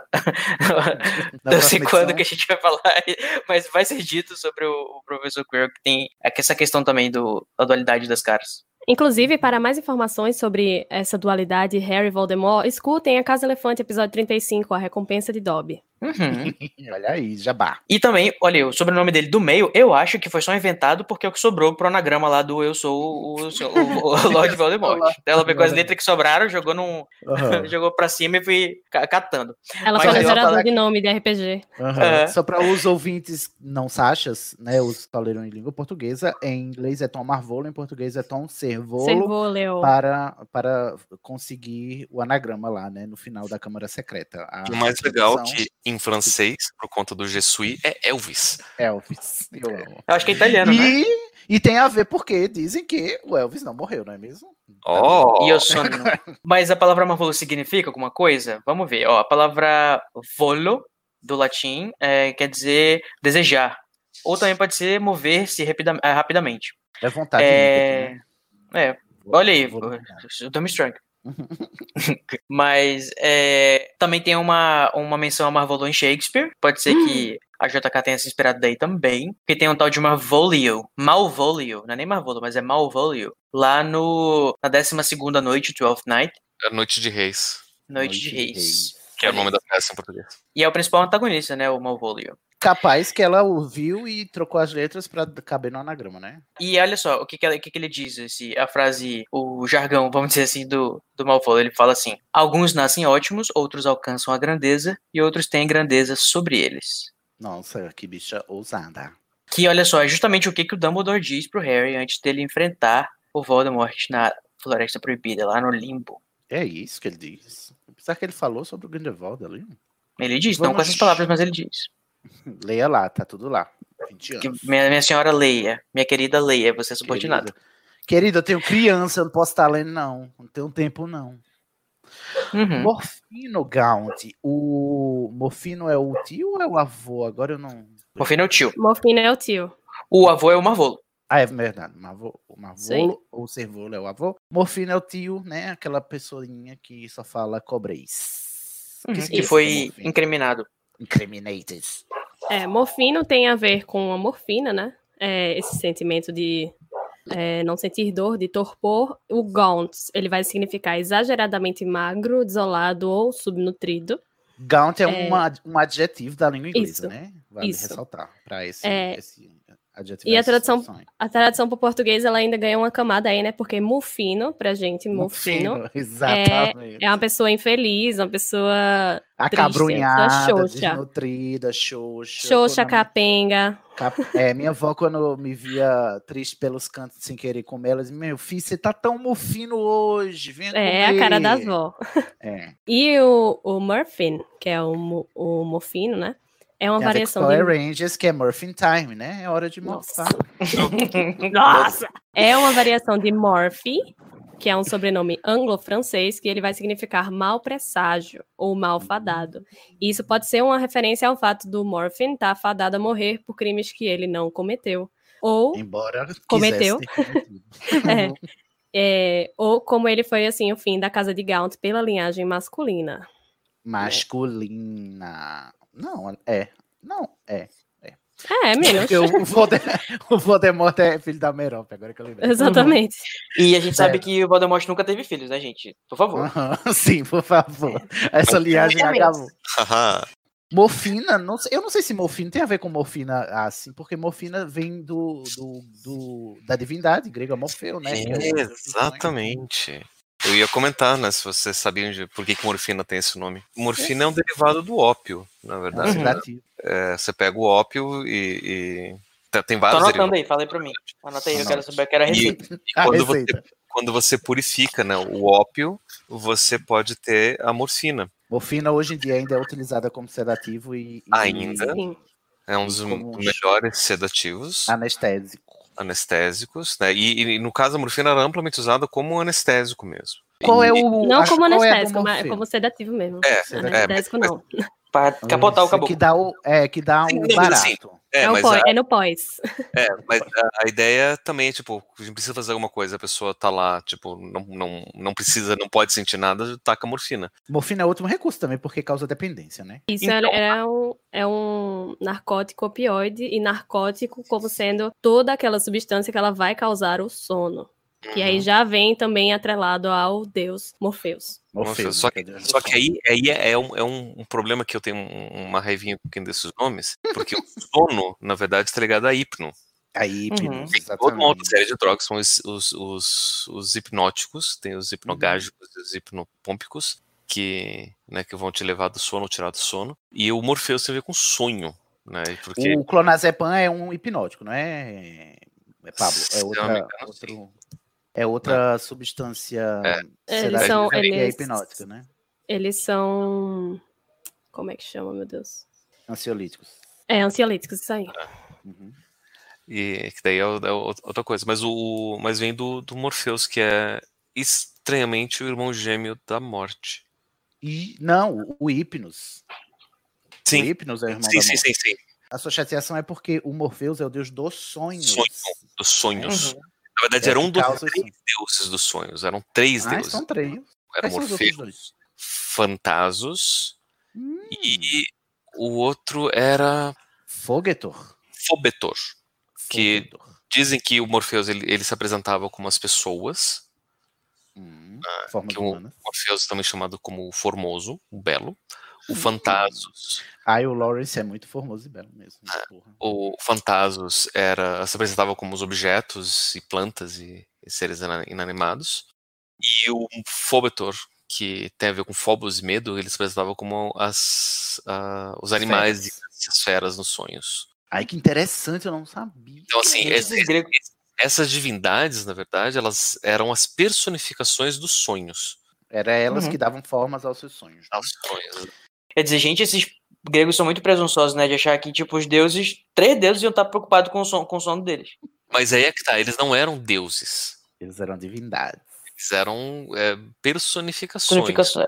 É, mas não deixa de ser, né? Tipo, é uma pessoa que tem, a, tem agência própria. Mas é e- porque né, são as. Só não, é, não, é- as não tá no, alto escalão, dadas, mas é.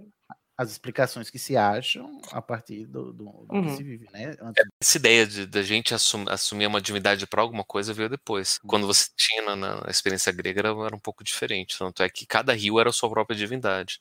E aí depois você passou uma divindade associada ao rio. E aí você tem essa diferenciação dos deuses se afastando cada vez mais. Daí você tem o Morpheus como aquele deus que vem a trazer o sonho. né? É, é a expressão corrente de você é, se entregar ao abraço de Morfeu. Bom, vamos para a próxima da família. Essa família muito unida e também muito ouriçada. Merope Gaunt. Gente, eu amo a origem do nome Merope. A mais nova das sete Pleiades. Eu acho que o Pablo consegue contar melhor pra gente essa origem aí, não? As Pleiades, elas eram filhos de Atlas, né? Elas... Olha eles voltando aqui. ó. E- Mas ele teve tempo de procriar segurando o céu nas costas, mas... É porque assim, ele, ele passou a segurar o céu nas costas depois da titanomaquia. Ah, tá. Que ele era um titã e ele ou lutou do lado O Herbert de Viana. Ou seja, depois, depois do cancelamento. Sucesso, é outra banda. Depois do cancelamento. Ai, Ele só segurou o céu depois do cancelamento. Ai, a bicha burra. Quem é dos titãs, eu não sei. Tanta gente já passou pelos titãs. O Ai. Reis titãs. Ah, é? O É Tony porque eles Belotto. são- Eles são gigantes, né? é. E, e aí, quando os titãs perdem, o Atlas, então, ele é condenado a segurar os céus nas costas. Ah, entendi o que o Carol falou agora. Foi disso- depois do cancelamento. Antes disso, não, antes disso, ele estava livre, leve solto para fazer o que ele quisesse. Aí teve sete se filhos. teve sete filhas.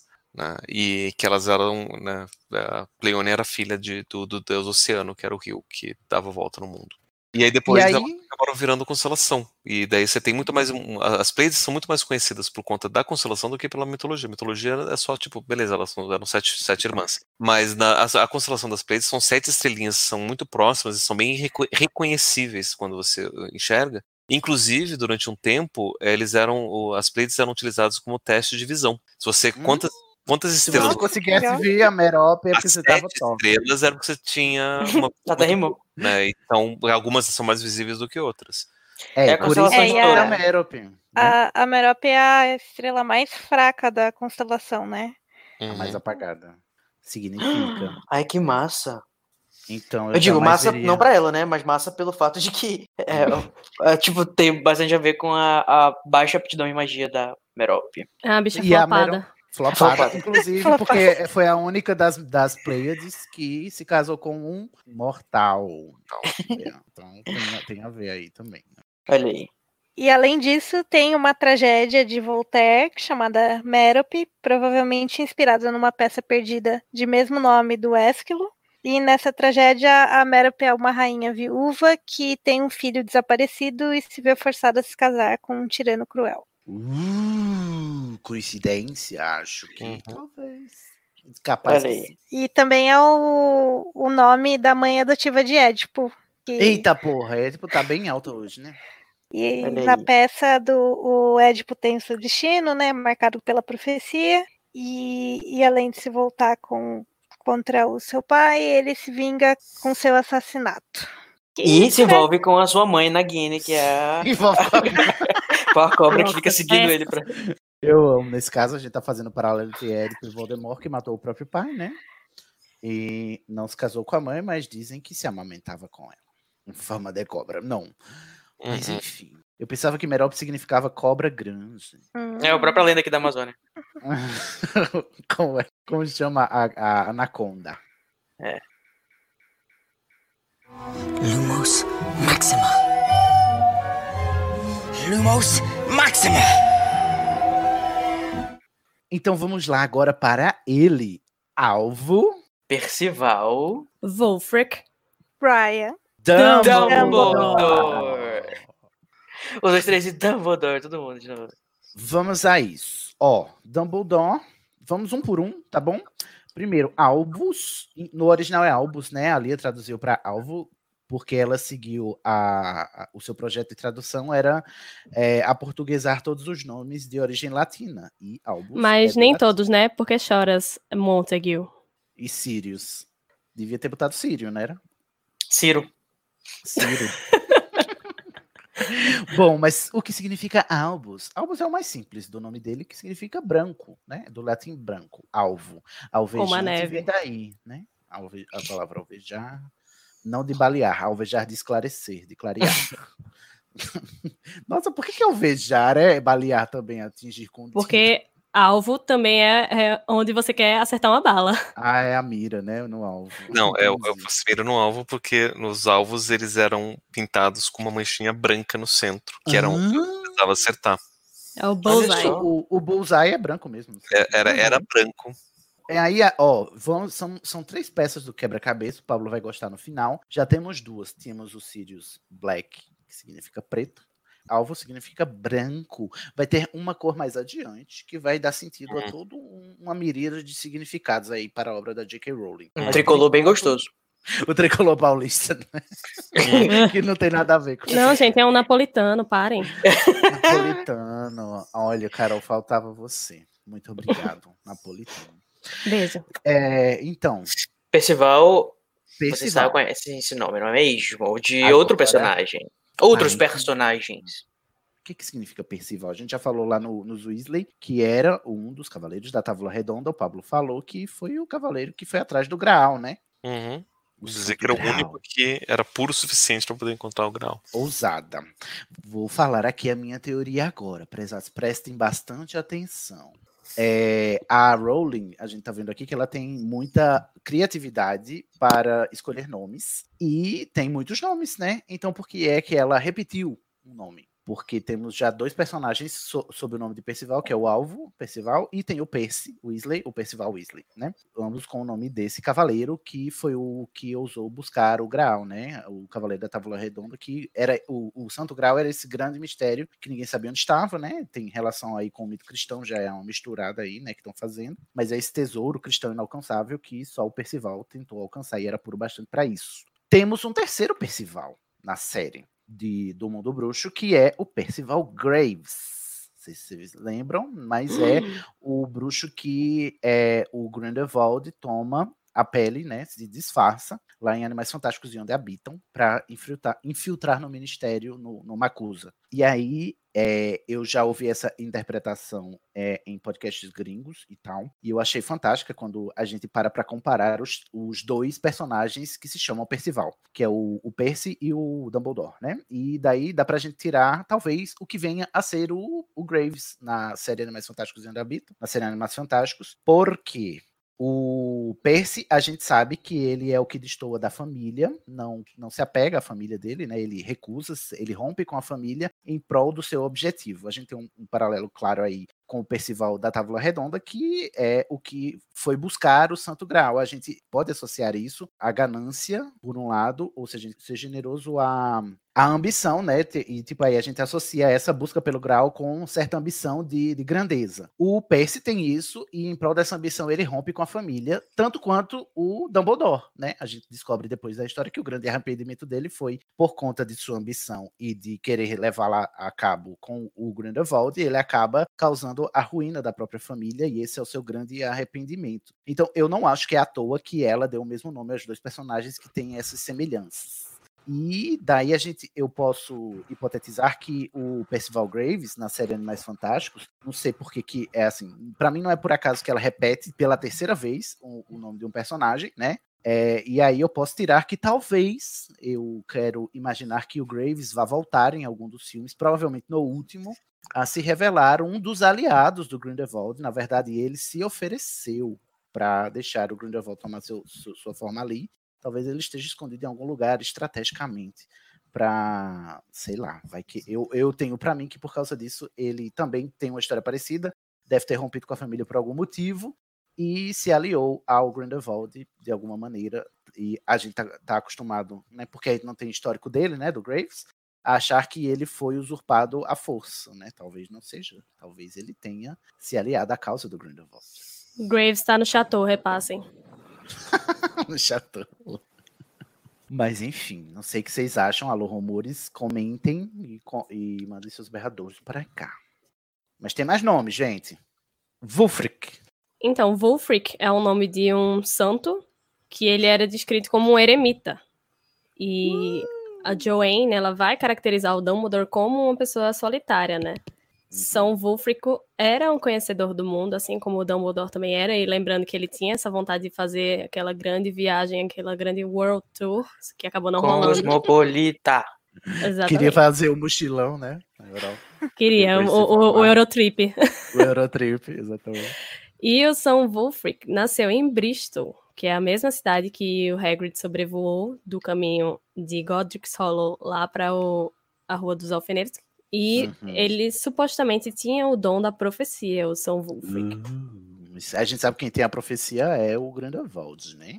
Mas é interessante como ele é conhecido como o Eremita, e Eremita é um dos nomes da carta do tarô, o Ermitão também, né? Que é uma carta que parece com Dumbledore, esse velho sábio solitário Sim. que caminhou muito tempo e, e ganhou conhecimento, sabedoria, mas tá lá. A carta do, do, do Eremita é, significa muito isso, acúmulo de conhecimento, mas às custas de muito, de muita, é, como é, isolamento, né?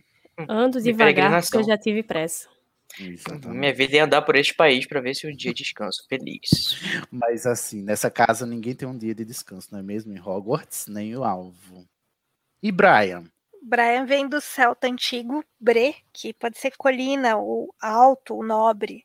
E Brian Boru foi um rei irlandês que frustrou todas as tentativas dos vikings de conquistarem a Irlanda no século XI. Ele saiu vitorioso na Batalha de Clontarf, mas foi assassinado. Nossa. O Brian também. A gente não pode esquecer que o Brian também era o nome do, daquele cara que não era o Messias. a vida de Ah, Brian. É verdade. Sim, a vida de Brian. Tem um filme sobre a vida dele, não é mesmo? É, Mas aí, é famoso por não ser o Messias. é verdade. É um, um grande, uma grande coisa ser famoso. Ô, ô, Pablo, você quer falar sobre o significado de Dumbledore? Dumbledore. é o nome mais divertido. Porque não tem muito bem um significado, né? Ela queria só fazer um. um, um- Um jogo de palavras. trocadilho, né? Um jogo de palavra com, com uma outra palavra que também tem uma sonoridade divertida, que é, que é Bumblebee, Que é aquele carro dos Autobots. Transformers. que é o. né, do- Autobots Rollout. que já É foi aquele que é o camaro amarelo. amarelo, já foi O Camaro Amarelo. Aquele, aquele personagem, aquele. Ai, não, deixa, gente. É a abelhinha. Bumblebee é uma abelhinha, né? uma É a mamangava. Mamangava. Até em português tem a literação. uma mangava. Que é pra ser uma, uma essa, essa abelhinha mais bundudinha, que fica aí zumbindo. Ai, que linda. E a gente sabe que o Dumbledore tem uma vasta raba também, não é mesmo? né? Principalmente o Dumbledore dos anos ali, 20 e 30. Por volta Será que ele tem um 20. ferrão, Sidney? Ai, mas eu acho que sim. Aquela. Se pá, aquela raba magoa. Magoa. É a raba que faz estrago. É, sei, eu Mas é era legal, porque é, ela queria dar esse ar. Como é, como é que chama a palavra? gente? Zumbidante. Zum, Não. zumbibante. exótico, excêntrico ao, ao Dumbledore, a- como a quem tá sempre andando pelos corredores fazendo zum zum zum. Ouvindo, sendo a, a musiquinha que tá ouvindo tudo. É, o Uhum. Wallflower. Ele acaba sabendo de tudo que acontece. em Hogwarts. Uhum. É mesmo, ele sabe de tudo. Queria ser uma abelha para pousar na sua flor, diria ele a Grindelwald um dia. De amor. ah. Não, falei que flor. Mas também tem o final do nome dele, né? Que é Dor, que também pode fazer, pode remeter à questão do ouro. De ouro, como Feito de o ouro. Pomodoro. Tipo isso, Pomodoro ou Gryffindor. Gryffindor e o Dumbledore. Uhum. Ó, vocês já pararam. Como é? Rodador. Não, não. A referência. Rodador. Ah, é mesmo. É porque deu uma travadinha quando tu falou, mas. É. Mas é uma coisa interessante quando você lê o, o original em inglês, o- a porta do escritório do diretor de Hogwarts, ela tem uma aldrava em forma de grifo. Essa aqui é a Então- Dumbledore. Dumbledore, D O A porta? Não, não é, é, the- Não, é- ela- é sempre mencionada como The Griffin Door. Ah, que espertinha. Eu tenho pra mim que quem fez a sala do diretor foi o Godrico e ele botou um grifo na porta só pra fazer esse trocadilho, Pra ter o Gryffindor, entendeu? Não duvido. Lumos Maxima. Lumos Maxima. Próximo agora é o, o par deste jarro, Geraldo Grindelwaldo, que rima O Cherno deste bio. Que é um nome, Gellert, é um nome com raízes húngaras, que ele significa lança. E que não tem uma, uma conexão clara com o personagem, até onde a gente sabe. Mas pode ser por ele ser um dos donos da varinha das varinhas, né? Que estaria como essa imagem fálica, tal qual a lança. O Grindelwald, ele pode derivar do épico anglo-saxão Beowulf, que tem o personagem Grendel, que é um Motor. demônio. Também é paralelo ao nome do meio do Dumbledore, que é o Wulfric, já que o monstro mítico Grendel foi derrotado pelo Beowulf. E isso aí vai estabelecer um paralelo, Paralelo. com o alvo Dumbledore, cujo nome do meio é Wulfric. Olha aí, Beowulf. É um épico também, a- a- é anglo-saxão, né? Isso. É. Ai, o Pablo não gosta, pelo vídeo. Não, não, é que assim, não, eu, eu gosto da história, mas é que, é que ela é uma, é uma história. Uma da- eh, dizem que a primeira história é escrita em inglês. Só que na época que o inglês não era bem como a gente conhece. Então, se você tenta ler o Beowulf no inglês original, e quando eu estudei o, o livro Beowulf, tinha a versão em inglês original e a, em inglês moderno, é uma coisa completamente diferente. Do Beowulf é uma história bem tipo, beleza, ele mata o Grendel, que é um dragão, um monstro qualquer, nem se descreve quem como que é esse Grendel, só que era muito grande e feio. E aí a mãe dele vem pra se vingar e que é o grande vilã da história. Ah, é a mãe do Tem a Angelina? Jolie. É, que é a Angelina Jolie. Exatamente. Pô, eu perdi essa piada. Não sabia. Né, E assim, ele, ele, ele não é bem considerado um. Porque ele, ele é um poema, obviamente, mas ele não é bem. Claro, é, Eu sempre ouço o Beowulf associado a, é assim, é como algo que mais, algo que é épico mais moderno do que os épicos é, gregos e, e romanos. Sim, ele, ele é mais moderno porque ele é escrito em inglês. Em inglês, né? Ele é mais moderno que esses outros idiomas. Uhum. Mas ele é o mais antigo da língua inglesa. E a fama Entendi. dele é porque ele é o texto mais antigo da Ai. língua inglesa. Embora Ai, não seja língua inglesa pedra- como a gente conhece. É um É- Old é English que eles chamam, né? Foi escrito em Futar, que deve ter, deve ter sido. É como se fosse esse marco inicial da língua inglesa, né? Por isso, acho Mais ou menos importante. isso. Então a importância dele é mais pra isso. Mas a história é bem tipo, tá. Qualquer coisa. Ah, é. entendi. Grindelwald, que o Que é? Wald é, vem do alemão e significa floresta ou tempestade no nórdico antigo. E Antigo. a gente tem essas teorias, né, que o Grindelwald é comparado a Hitler, é, principalmente porque a data da morte dele é 1945, quando vai acabar o World War II, ou Segunda Guerra Mundial. Coincidentemente, é o mesmo ano que Hitler morre também. Uhum. Sim, um tirinho na cabecinha. E, e também tem o paralelo de que os opositores né, do Grindelwald, ele tinha preparado uma, uma fortaleza para levar essas pessoas para lá, para prender e torturar essas pessoas. Só que ele acabou, ou melhor, o, o, o Hitler também fez isso. E, na realidade, os próprios nazistas foram julgados e presos nesse lugar. Assim como aconteceu também com o pessoal do, do, do Grindelwald, que ficou preso na mesma, na mesma fortaleza que ele criou, que é, É, no caso, é. No, no Isso, que caso, é o próprio com Grindelwald ficou preso lá. Uhum. que é comparado com Nuremberg, é, o, Nuremberg. peraí, Nuremberg, Nuremberg. isso.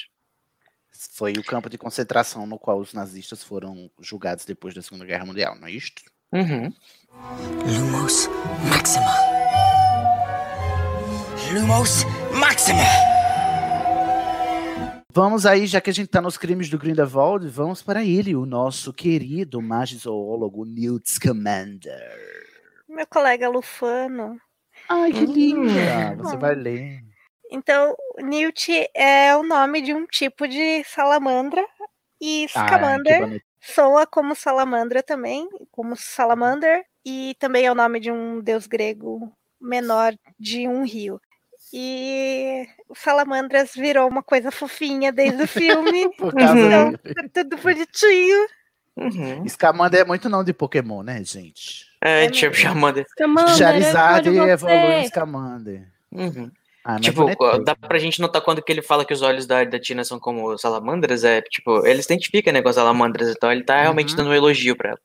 Sem falar que é daí que a gente acha que o patrono do Newt seja uma salamandra, mas Uhum. temos teorias em contrário por causa do próximo nome, Uhum. que é da Porpentina Goldstein. Uhum. Eu diria, Sidney, que eu acho que pode ser que o patrono do Newt agora seja um porco-espinho. Por que será? Porque, Por olha só, a Porpetina, né, a sua amada, que tem olhos né? de salamandra, o seu nome significa porco-espinho, numa versão arcaica. Porcupine, né? De Porcupine, exatamente. E pode se referir, né, ao comportamento assim espinhoso e combativo da personagem e o fato de ser o nome de uma criatura, sendo que as Uhum. criaturas, né, uma- são uma coisa que o Newt tem muito afeto, então ele iria se Atrai aproximar dessa coisa exótica e espinhosa que, Oh, que é um pouco espinho. You never met a monster you couldn't love. Uhum. E aí, vamos, será que é tipo o, o patrono dela é uma salamandra e o dele é um pouco espinho? Por isso que eu acho, porque todos os patronos dos casais que a gente conhece, eles são é, Pareados. Eles são pareados, né? A gente tem o Uhum. viado e a viada, do James e da Lily. O patrono da Hermione e o patrono do, do Rony se pareiam também, né? Apesar de ser uma lontra e um cachorro, um Gold Retriever, sei lá se eu, se eu me lembro. A gente Terrier. acha que não tem nada a ver. É um terrier, é. um terrier, né? E aí a gente, lendo, descobre que essa raça de cachorro é conhecida por perseguir lontras, ou seja, stalker. É, a Rowling costuma associar os patronos aos casais. Então, eu eu sou levado a achar que o patrono do Newt vai ser um porco espinho e o da Tina vai ser uma salamandra. Ou seja, logo a gente vê que o casal Harry e Gina não foi feito pra ficar junto, porque o, cavalo, o, o patrono dela é um cavalo e o, O dele é um não viado. faz com viado, exatamente. Não, vai correndo pelos campos, né? São quadrúpedes, né? Como os dois. E são majestosos e fortes. Fortes e e combatidos. Enfim, fica aí a trivia. Quer dizer, só que os viados são monogâmicos geralmente e os cavalos não, hein? Opa, tudo bom? Olha aí o meu, o meu headcanon. Meu Deus, pra onde está caminhando isso? É, outra também não dá muito bem, mas, né? ah, bom. O que se há de fazer? A criatividade é uma coisa incrível. E também tem o sobrenome da Perpetina, né? Que as irmãs Goldstein. O que, que significa Goldstein? É um sobrenome judeu, de origem germânica, e tem a ver com as pessoas que trabalham com ouro, né? Os ourives. Ourives. Deixa Uhum. desse- Mas também pode ser, pode, também pode ter a ver com tem a ver com alquimia, né? Porque o pessoal que trabalhava com ouro e, enfim, toda essa mística aí. Só uma curiosidade sobre sobrenomes judeus. Os judeus tradicionalmente não tinham sobrenome. Eles eram conhecidos pelo que eles chamam- que a gente chama Filho de, né? pa- patronímico, né? Que você é reconhecido pelo filho do seu pai. Hoje em dia você só tem, se não me engano, na, na Islândia, hoje em dia, é o único país que ainda mantém essa ideia de seu sobrenome é o nome do seu pai. Então você é acho que na Rússia também. filho ou filha de, não sei quem. É, né? na Rússia também. Não, não, na Rússia você tem, você tem os, os, os Tem os a- sobrenomes com radical de filiação. É, Ah, a rádio entendi. é diferente. Né? Aqui Hum. a gente tem, por exemplo, por- o, o sobrenome Rodrigues, é, Fernandes, é o filho do Rodrigo, filho do, do, do- do Fernando, que são, mas são nomes de Eu não me família. conformo com que se chama Sidney, não, Rodrigo. Sidney não, não se faz de louca, que eu já dei essa palestra. Ai, desculpa, gente. Então quer dizer que é, esses sobrenomes que a gente conhece por serem é, judeus é, são por causa do, da Segunda Guerra? Que eles tiveram Então, que esconder? Não, não. É, isso, na verdade, vem de duas tradições diferentes. Tem uma tradição que vai acontecer nos países latinos, principalmente, onde os judeus eles são forçados a se cristianizar. Então, eles são, são forçados a adotar o nome cristão, de Hum. família. Então, eles abandonam a tra- a tradição patronímica né, é, e eles adotam, então, o nome de família. E aí eles escolhem os nomes né, de profissão, nome de objetos. Então, boa parte dos nomes que são de coisas da natureza, principalmente português, Árvore, Carvalho, Pereira, Silveira, Prazer, Carol Lima. Lima. é, todos daí eram nomes. Júnior Pinheiro. é, Mangueira. Dias que foram obrigadas a escolher, tipo, tá, então vamos, sei lá, a gente mora aqui do lado de uma, de uma árvore de limão, então vamos chamar de, de limeira, né, o lima. E aí, né, surgiram assim. E aí Uhum. você também tem, no, em outros países, especialmente os, os, os germânicos e os, os- os não latinos na, na Europa, que você teve, se não me engano, no século XIX ainda, não chega nem a ser por conta no, no- no século XX. É, século XVIII e XIX eles tiveram uma, é, um censo, um recenseamento e, e eles precisavam ter nomes de família mesmo. Tipo, você tem que escolher o nome de- da sua família. E eles escolheram nomes da- das profissões, é, sapateiro, ourives, Ourives, o, o, lá, o Carpinteiro, marceneiro. carpinteiro, né, o, o, o, o Schumacher que a gente falou, por exemplo, é um desses, é um desses nomes. Que são nomes de profissões que foram escolhidas também para, tipo, sei lá, porque já que tem que ter nome de família. Porque tem que registrar, né? Pra registrar. E, e é mais fácil de associar também, né? né, Então eles daí você perde o, a, a tradição patro- é, patronímica na, na Europa. É interessante também a gente perceber que é, a Tina e a Queen têm um sobrenome judeu e a gente vai é, ver uma narrativa muito próxima da narrativa da Segunda Guerra Mundial, então tem essa associação também. É, eu, eu achava que Kowalski, que é o sobrenome do Jacob, também fosse judeu. Não, não tenho certeza, né? Mas Kowalski, eu não sei se é judeu, mas ele é de origem polonesa. E você qual- tem É polonês, exatamente. né, mas Tem você essa- tem é, um- uma grande quantidade de, de- de famílias polonesas que eram ju- judias, e tanto é que a invasão da Polônia é, foi, foi muito motivada por Hitler por conta disso. Enfim. Se falar que Jacob é um nome de, de e, ah, cidadãos americanos judeus. É, é, um nome, é um nome hebraico. É, o pai, da, o pai de, do, do- dos judeus, né? O, um dos, Jacó. Isso, Jacó, filho de, neto de Abraão. Jaco- aí já falamos do Jacob, então faltou só a Queen, que significa rainhazinha, né? Então, princesa, dona dos nossos corações. Embora Ai, esteja do lado errado neste momento. Por favor. Ah, não vai- sabemos ainda, não acabou, calma. Até quando? Bom, para terminar, tem muito mais nomes, mas para terminar esse episódio do Prezados, vamos falar dele pra gente. Lembra que a gente tava falando para você juntar umas pecinhas do quebra-cabeça aí? Vamos falar agora dele, o nosso gigante gentil, Rubio Hagrid. É agora que a gente vai montar o napolitano? O napolitano. É, napolitano a- delicioso. Delicioso. Começa pelo sobrenome. Hagrid é outra palavra do inglês antigo, e foi a própria Rowling que disse isso na entrevista em 99. Se usava na expressão que quando você were Hagrid, que era uma, um tipo, tipo de gíria, você tinha tido uma noite ruim. Então, Hagrid, né, a gente sabe Tá que ele... ressaca. É, ele, ele é adepto de umas cachaça. Manguaça. E ele, e ele tem, assim, várias noites ruins. Muitas É. noites ruins, coitado do Hagrid. Então o sobrenome Ah. dele é PT.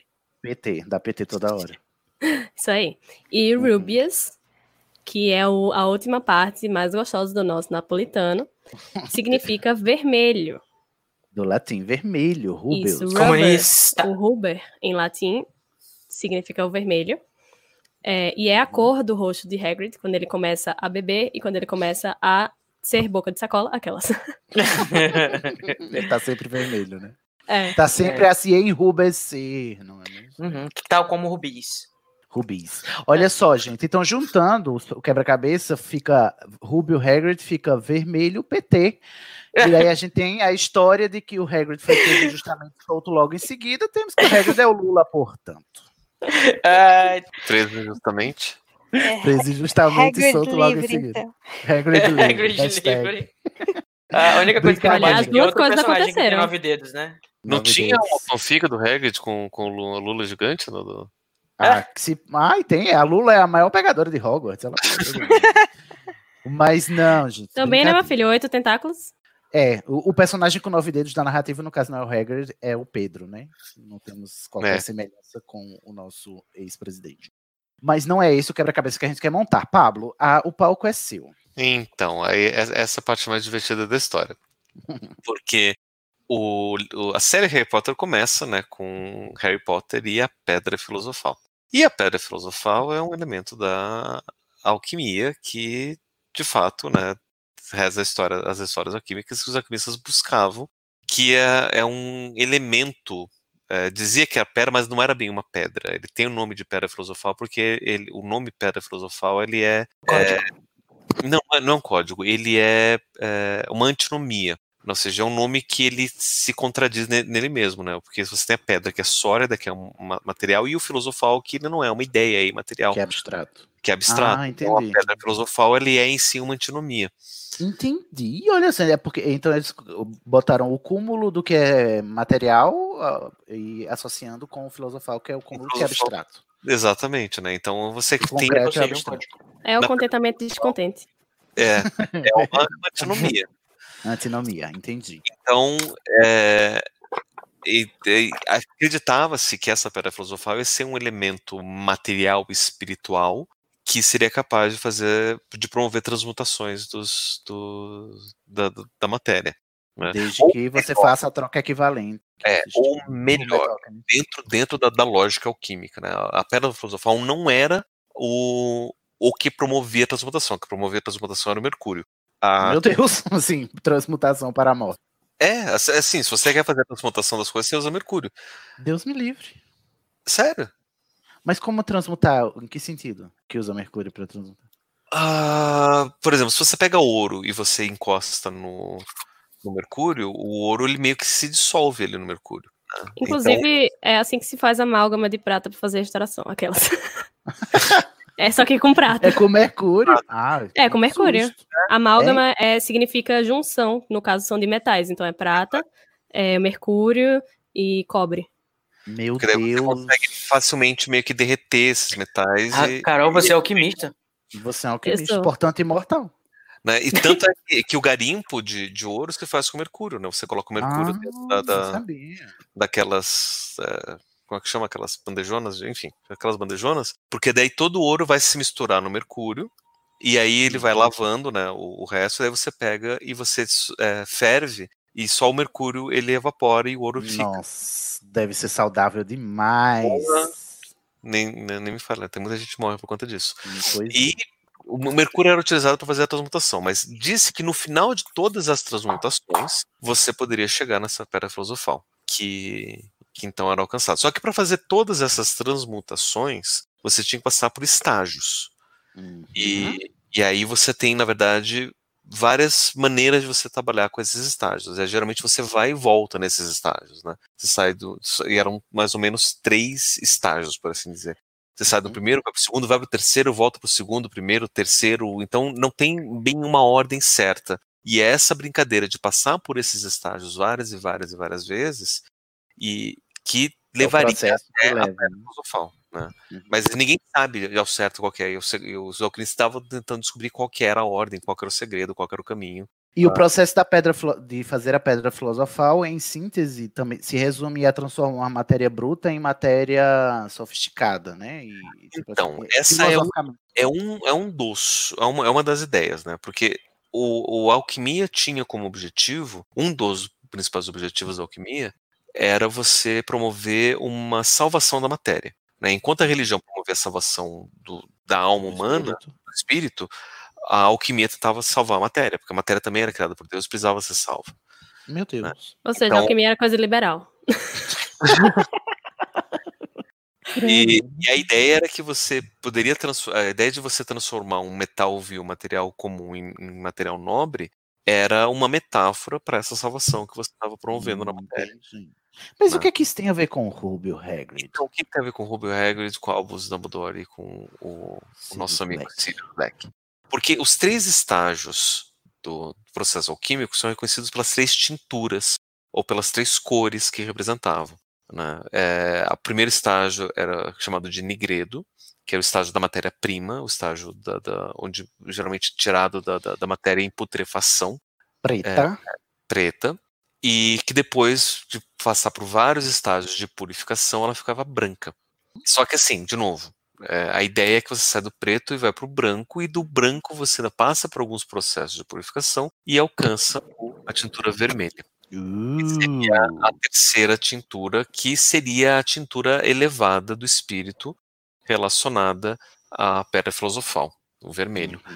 E tá ligado a- captando, gente. a pedra Uhum. filosofal e o vermelho por conta do. E aí é de novo toda a lógica do- dos alquimistas, né? Porque o vermelho tá ligado ao sangue, tá ligado à vida. Então, se você tem o preto e o branco do, do podre e do, do puro, a, a transformação se dá através da vida também. Do vivo, daí- né, vermelho?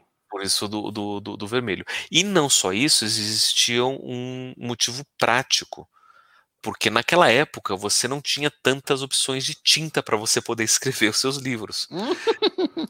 Então você usava a tinta preta, você usava uma tintura branca que era é, derivada do chumbo. Nossa, né? que saudável. Saudável. É, saudável. e você tinha uma tintura vermelha derivada do ferro. Ah, entendi. E, Aí, e- como tinha essas três, eles, cada, cada passo eles faziam de uma cor para identificar. Exatamente, com essas três cores. Tem papel de então, carta. Essas três, essas três cores acabavam acabaram sendo associadas com os três estágios do processo alquímico para se alcançar a pedra filosofal. E a J.K., né, muito estudiosa, Muito ela alquimista. utiliza exatamente essa referência para você dizer que essas três cores estão na base da formação do próprio Harry Harry. Porque os, esses três personagens, de alguma forma, em algum momento, se apresentam como uma espécie de pai para o Harry Potter. Se não é- pai, pelo menos de orientador, de guia, né? De, Como uma espécie de pai. Sabe quem não tá nesse napolitano? Hum. Severo Snape. Olha só! Vamos recapitular, gente. Em que pé estamos? Temos o Sirius Black, que se refere ao Negredo aí, associa. Que era o padrinho. Al, o padrinho dele. E é o, e é o mais lixo mesmo, né? É o mais rasteiro dos três. Aí temos o alvo, Dumbledore, que é alvo é branco, a gente já disse, né? Tem a ver com essa parte aí é, intermediária. O alvo, o Dumbledore, a gente percebe que ele tá sempre nesse, nesse entremeio entre não sou, né? Not, not a girl, nor yet a woman, mesmo, porque Ai, ele é gente. super foda, mas é, tem as Nem suas tanto. questões. Uhum. E tem Albus Mas vamos lá, né, gente? É um pouco. É, é- é super previsível e arcaico, né? Esse negócio de associar o branco ao estado mais puro e mais perfeito. Nossa, Sim, sim. é, é Eu estou aqui revirando meus olhos. Eu também. E temos o Rubel, que é o o Hagrid, associado ao vermelho, que apesar dele não ser o mais é, brilhante, ele é o único que sobrevive, é o que leva o Harry do começo ao fim, e é o que né, faz o Harry chegar no mundo bruxo, é o que dá as chaves e tal. Ele tá associado muito a essa transcendência do Harry, né? Uhum. E ele também tá ligado à vida, tá ligado aos animais, tem, tem, tem, Sim. tem toda uma, uma, uma simbologia interessante aí disso. E ele é o único ele que tá muito- sobrevive. E ele tá Ah, muito tá. ligado a emoções também, né? É o mais emocional desses três. Então é como se a, a Rowling tivesse associando essas três figuras paternas de orientação do Harry ao processo do Harry de se aprimorar para se tornar ele em si a pedra a Ela, filosofal, né, ou se nossa, aprimorar. Exatamente. Eu achei um pouquinho lapidado. forçado, só um pouquinho. O quê? Mas se mas Toda é essa história. Não, o Harry, o, o- a história Não, do eu, Harry eu é entendo, eu ele- entendo o que você quis dizer com a parte da pedra filosofal e tudo mais, só que assim, eu acho pouco provável que tenha sido a intenção, entendeu? Mas é legal, é, Eu é uma coisa bem- legal pra se, para se, para você imaginar. Mas Não, calma, Não. Junior Code, não é, não é provável. Tem um texto do Pottermore chamado Cores, nos quais ela explica por que, ela escolheu alvo e rúbio para o nome do alvo e do rúbio. Que é justamente por causa da pedra filosofal. Se for lá E ela fala dos Colors, Sirius? No, do Sirius ela não fala, porque ainda era na altura do, do. Eu acho que era do Cálice de Fogo, o arco do Sirius ainda não estava completo. Mas porque, em certa altura, a pedra filosofal era caracterizada como uma pedra branca e vermelha. E o Harry, como ele estava nessa. Como a jornada do Harry é essa jornada de aperfeiçoamento, é, ele devia atingir essa, esse amálgama entre vermelho e, e branco, que é o alvo e o rúbio, né? O, o Dumbledore e o Hagrid. é porque eu não consigo encaixar muito bem os Sirius nessa história toda, mas vamos lá, né? Sirius, você pode encaixar nessa história toda como sendo o cara que tá ligado ao pai dele. Que é anterior, origem. que é essa matéria-prima de onde ele A veio. matéria-prima. O Daddy Issues, né? Dia. Mas E olha aí- só, vamos ter um, um episódio do Estação 93 quartos sobre esse texto de cores e outros textos mais assim. E tem outras, é, outras motivações para as cores que aparecem ao longo da saga que a Rowling explica pra gente. A gente vai falar disso no episódio em breve. E voltaremos Opa. nesse tema aqui. É, e, e é por isso que eu tenho, inclusive, raiva do nome da filha do Harry Potter e não ser Rubio. Não ser Rúbia. Porque, devia ser os três ali, né? É, porque daí você tem o Alvos, o, o, o Sirius, que faz referência ao Black, e o. O, o- o vermelho, cara. É porque ele nunca chegará à Pedra Filosofal, Pablo. É isso que ela quis dizer. O Harry tem um filho chamado Sirius? Sim. Sirius, é, James Ja- Sirius. Potter. Ah, é? Filho mais velho. É.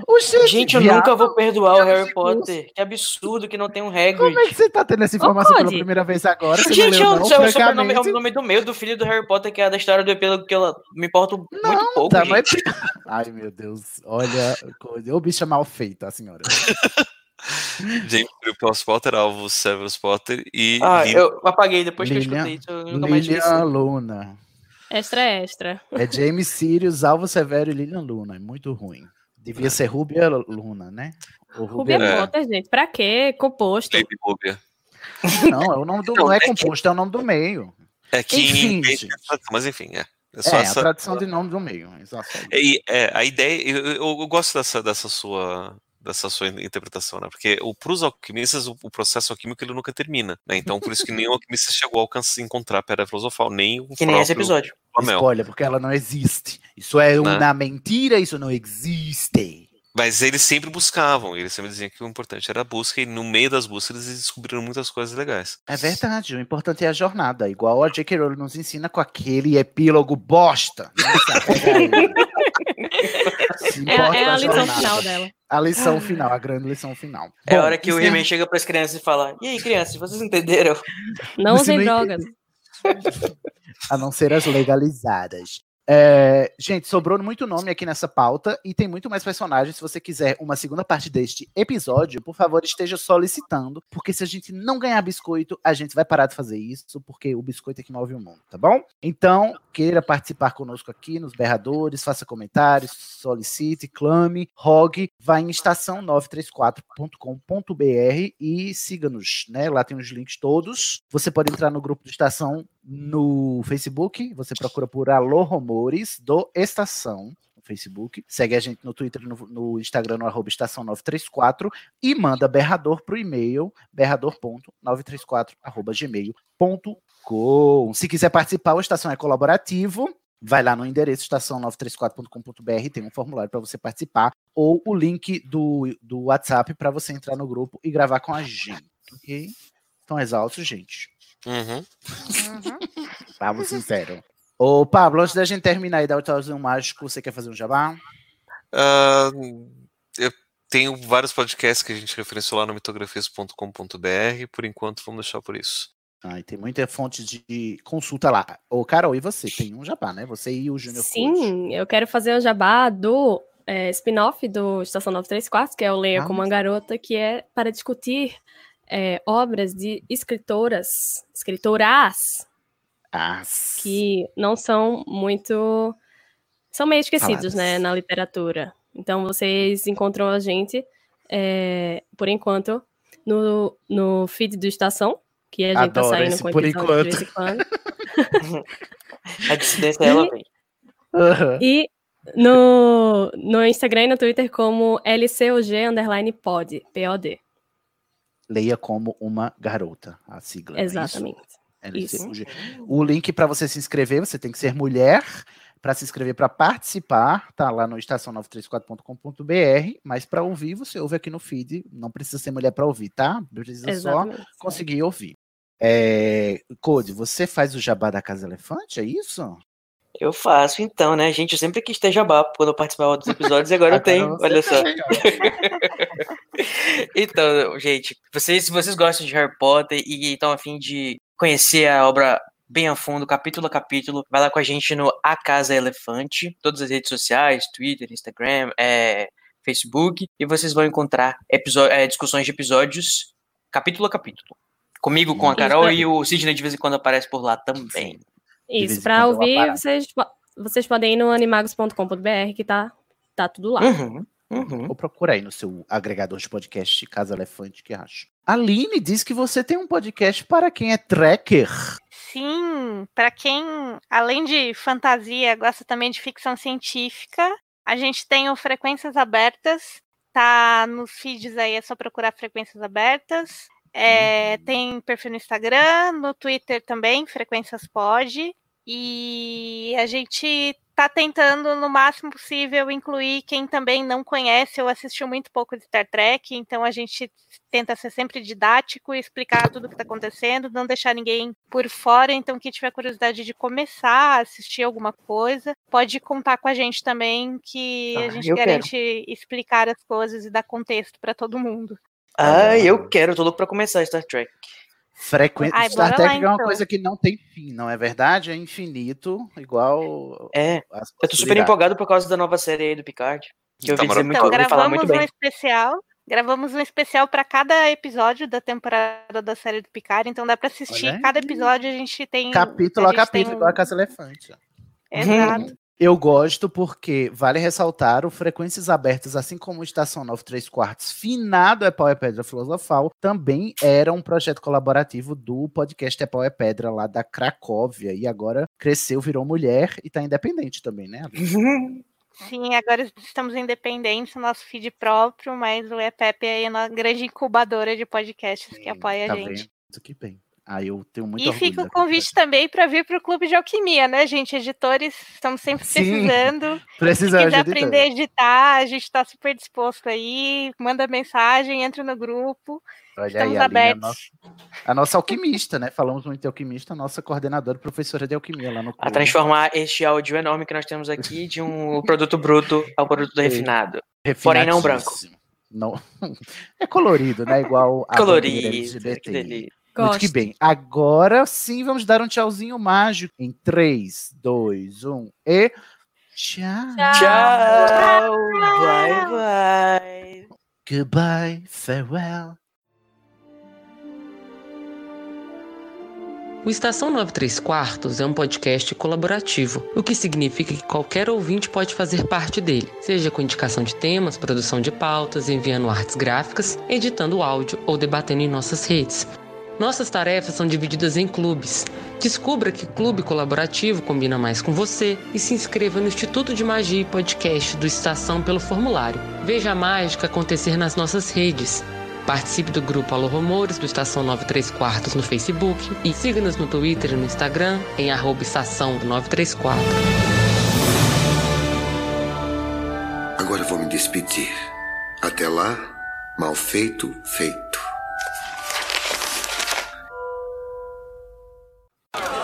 Silêncio!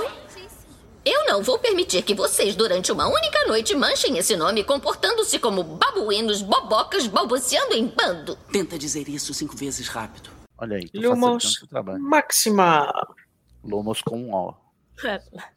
Lomos. Lomos. Loma. Tô brincando, Moreira. Ai, essa bota nos bloopers, por favor. Por favor. Ou então aquela, né? Lumos é com O. Ué, mas então é o Homos? Homos? Tá Vamos boa. agora. Gente, agora a gente vai passar para o creme de la creme, tá bom? Porque só nesse personagem a gente vai passar meia hora, tá? Porque são vários nomes. É um nome, inclusive, que dá tempo de você salvar um animal do- da, da sua execução, só de você te- né, tentar falar ele completo. Que é. a gente vai fazer jogral mesmo? Bora. Então, vamos lá. É, você quer. Peraí, deixa eu ver. São quantos? São cinco, né? Certinho. Não, dá Tu pra. fala Albus, eu falo Percival, a Carol fala o Freak, o. o... ah, não, mas aí uma pessoa vai ter que. Não, É, é a gente vai ter que melhor- falar tudo junto, né? É, o Dumbledore todo mundo fala junto. Eu Uhum. falo Alvo, você Percival, a, Ali- a Carol Wolfric, Wolfric. a Aline Brian e todo mundo junto Dumbledore. Eu acho que o Paulo não vai gostar muito dessa brincadeira, então eu vou deixar ele pra escolher se ele fala todo junto. Por que não? Dumbledore.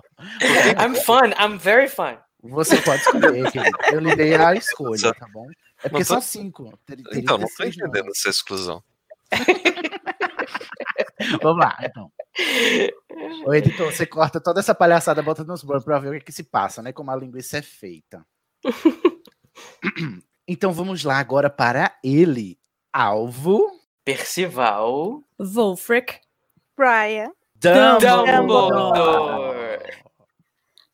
Cadê, Paulo? Vocês deixaram de fora, fica de fora. Não... Não, era pra você falar junto conosco. Ah.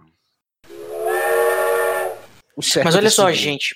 A palavra Dumbledore também pode ser dumb, burro, old, velho, e door, porta. Tipo, burro que nem uma porta.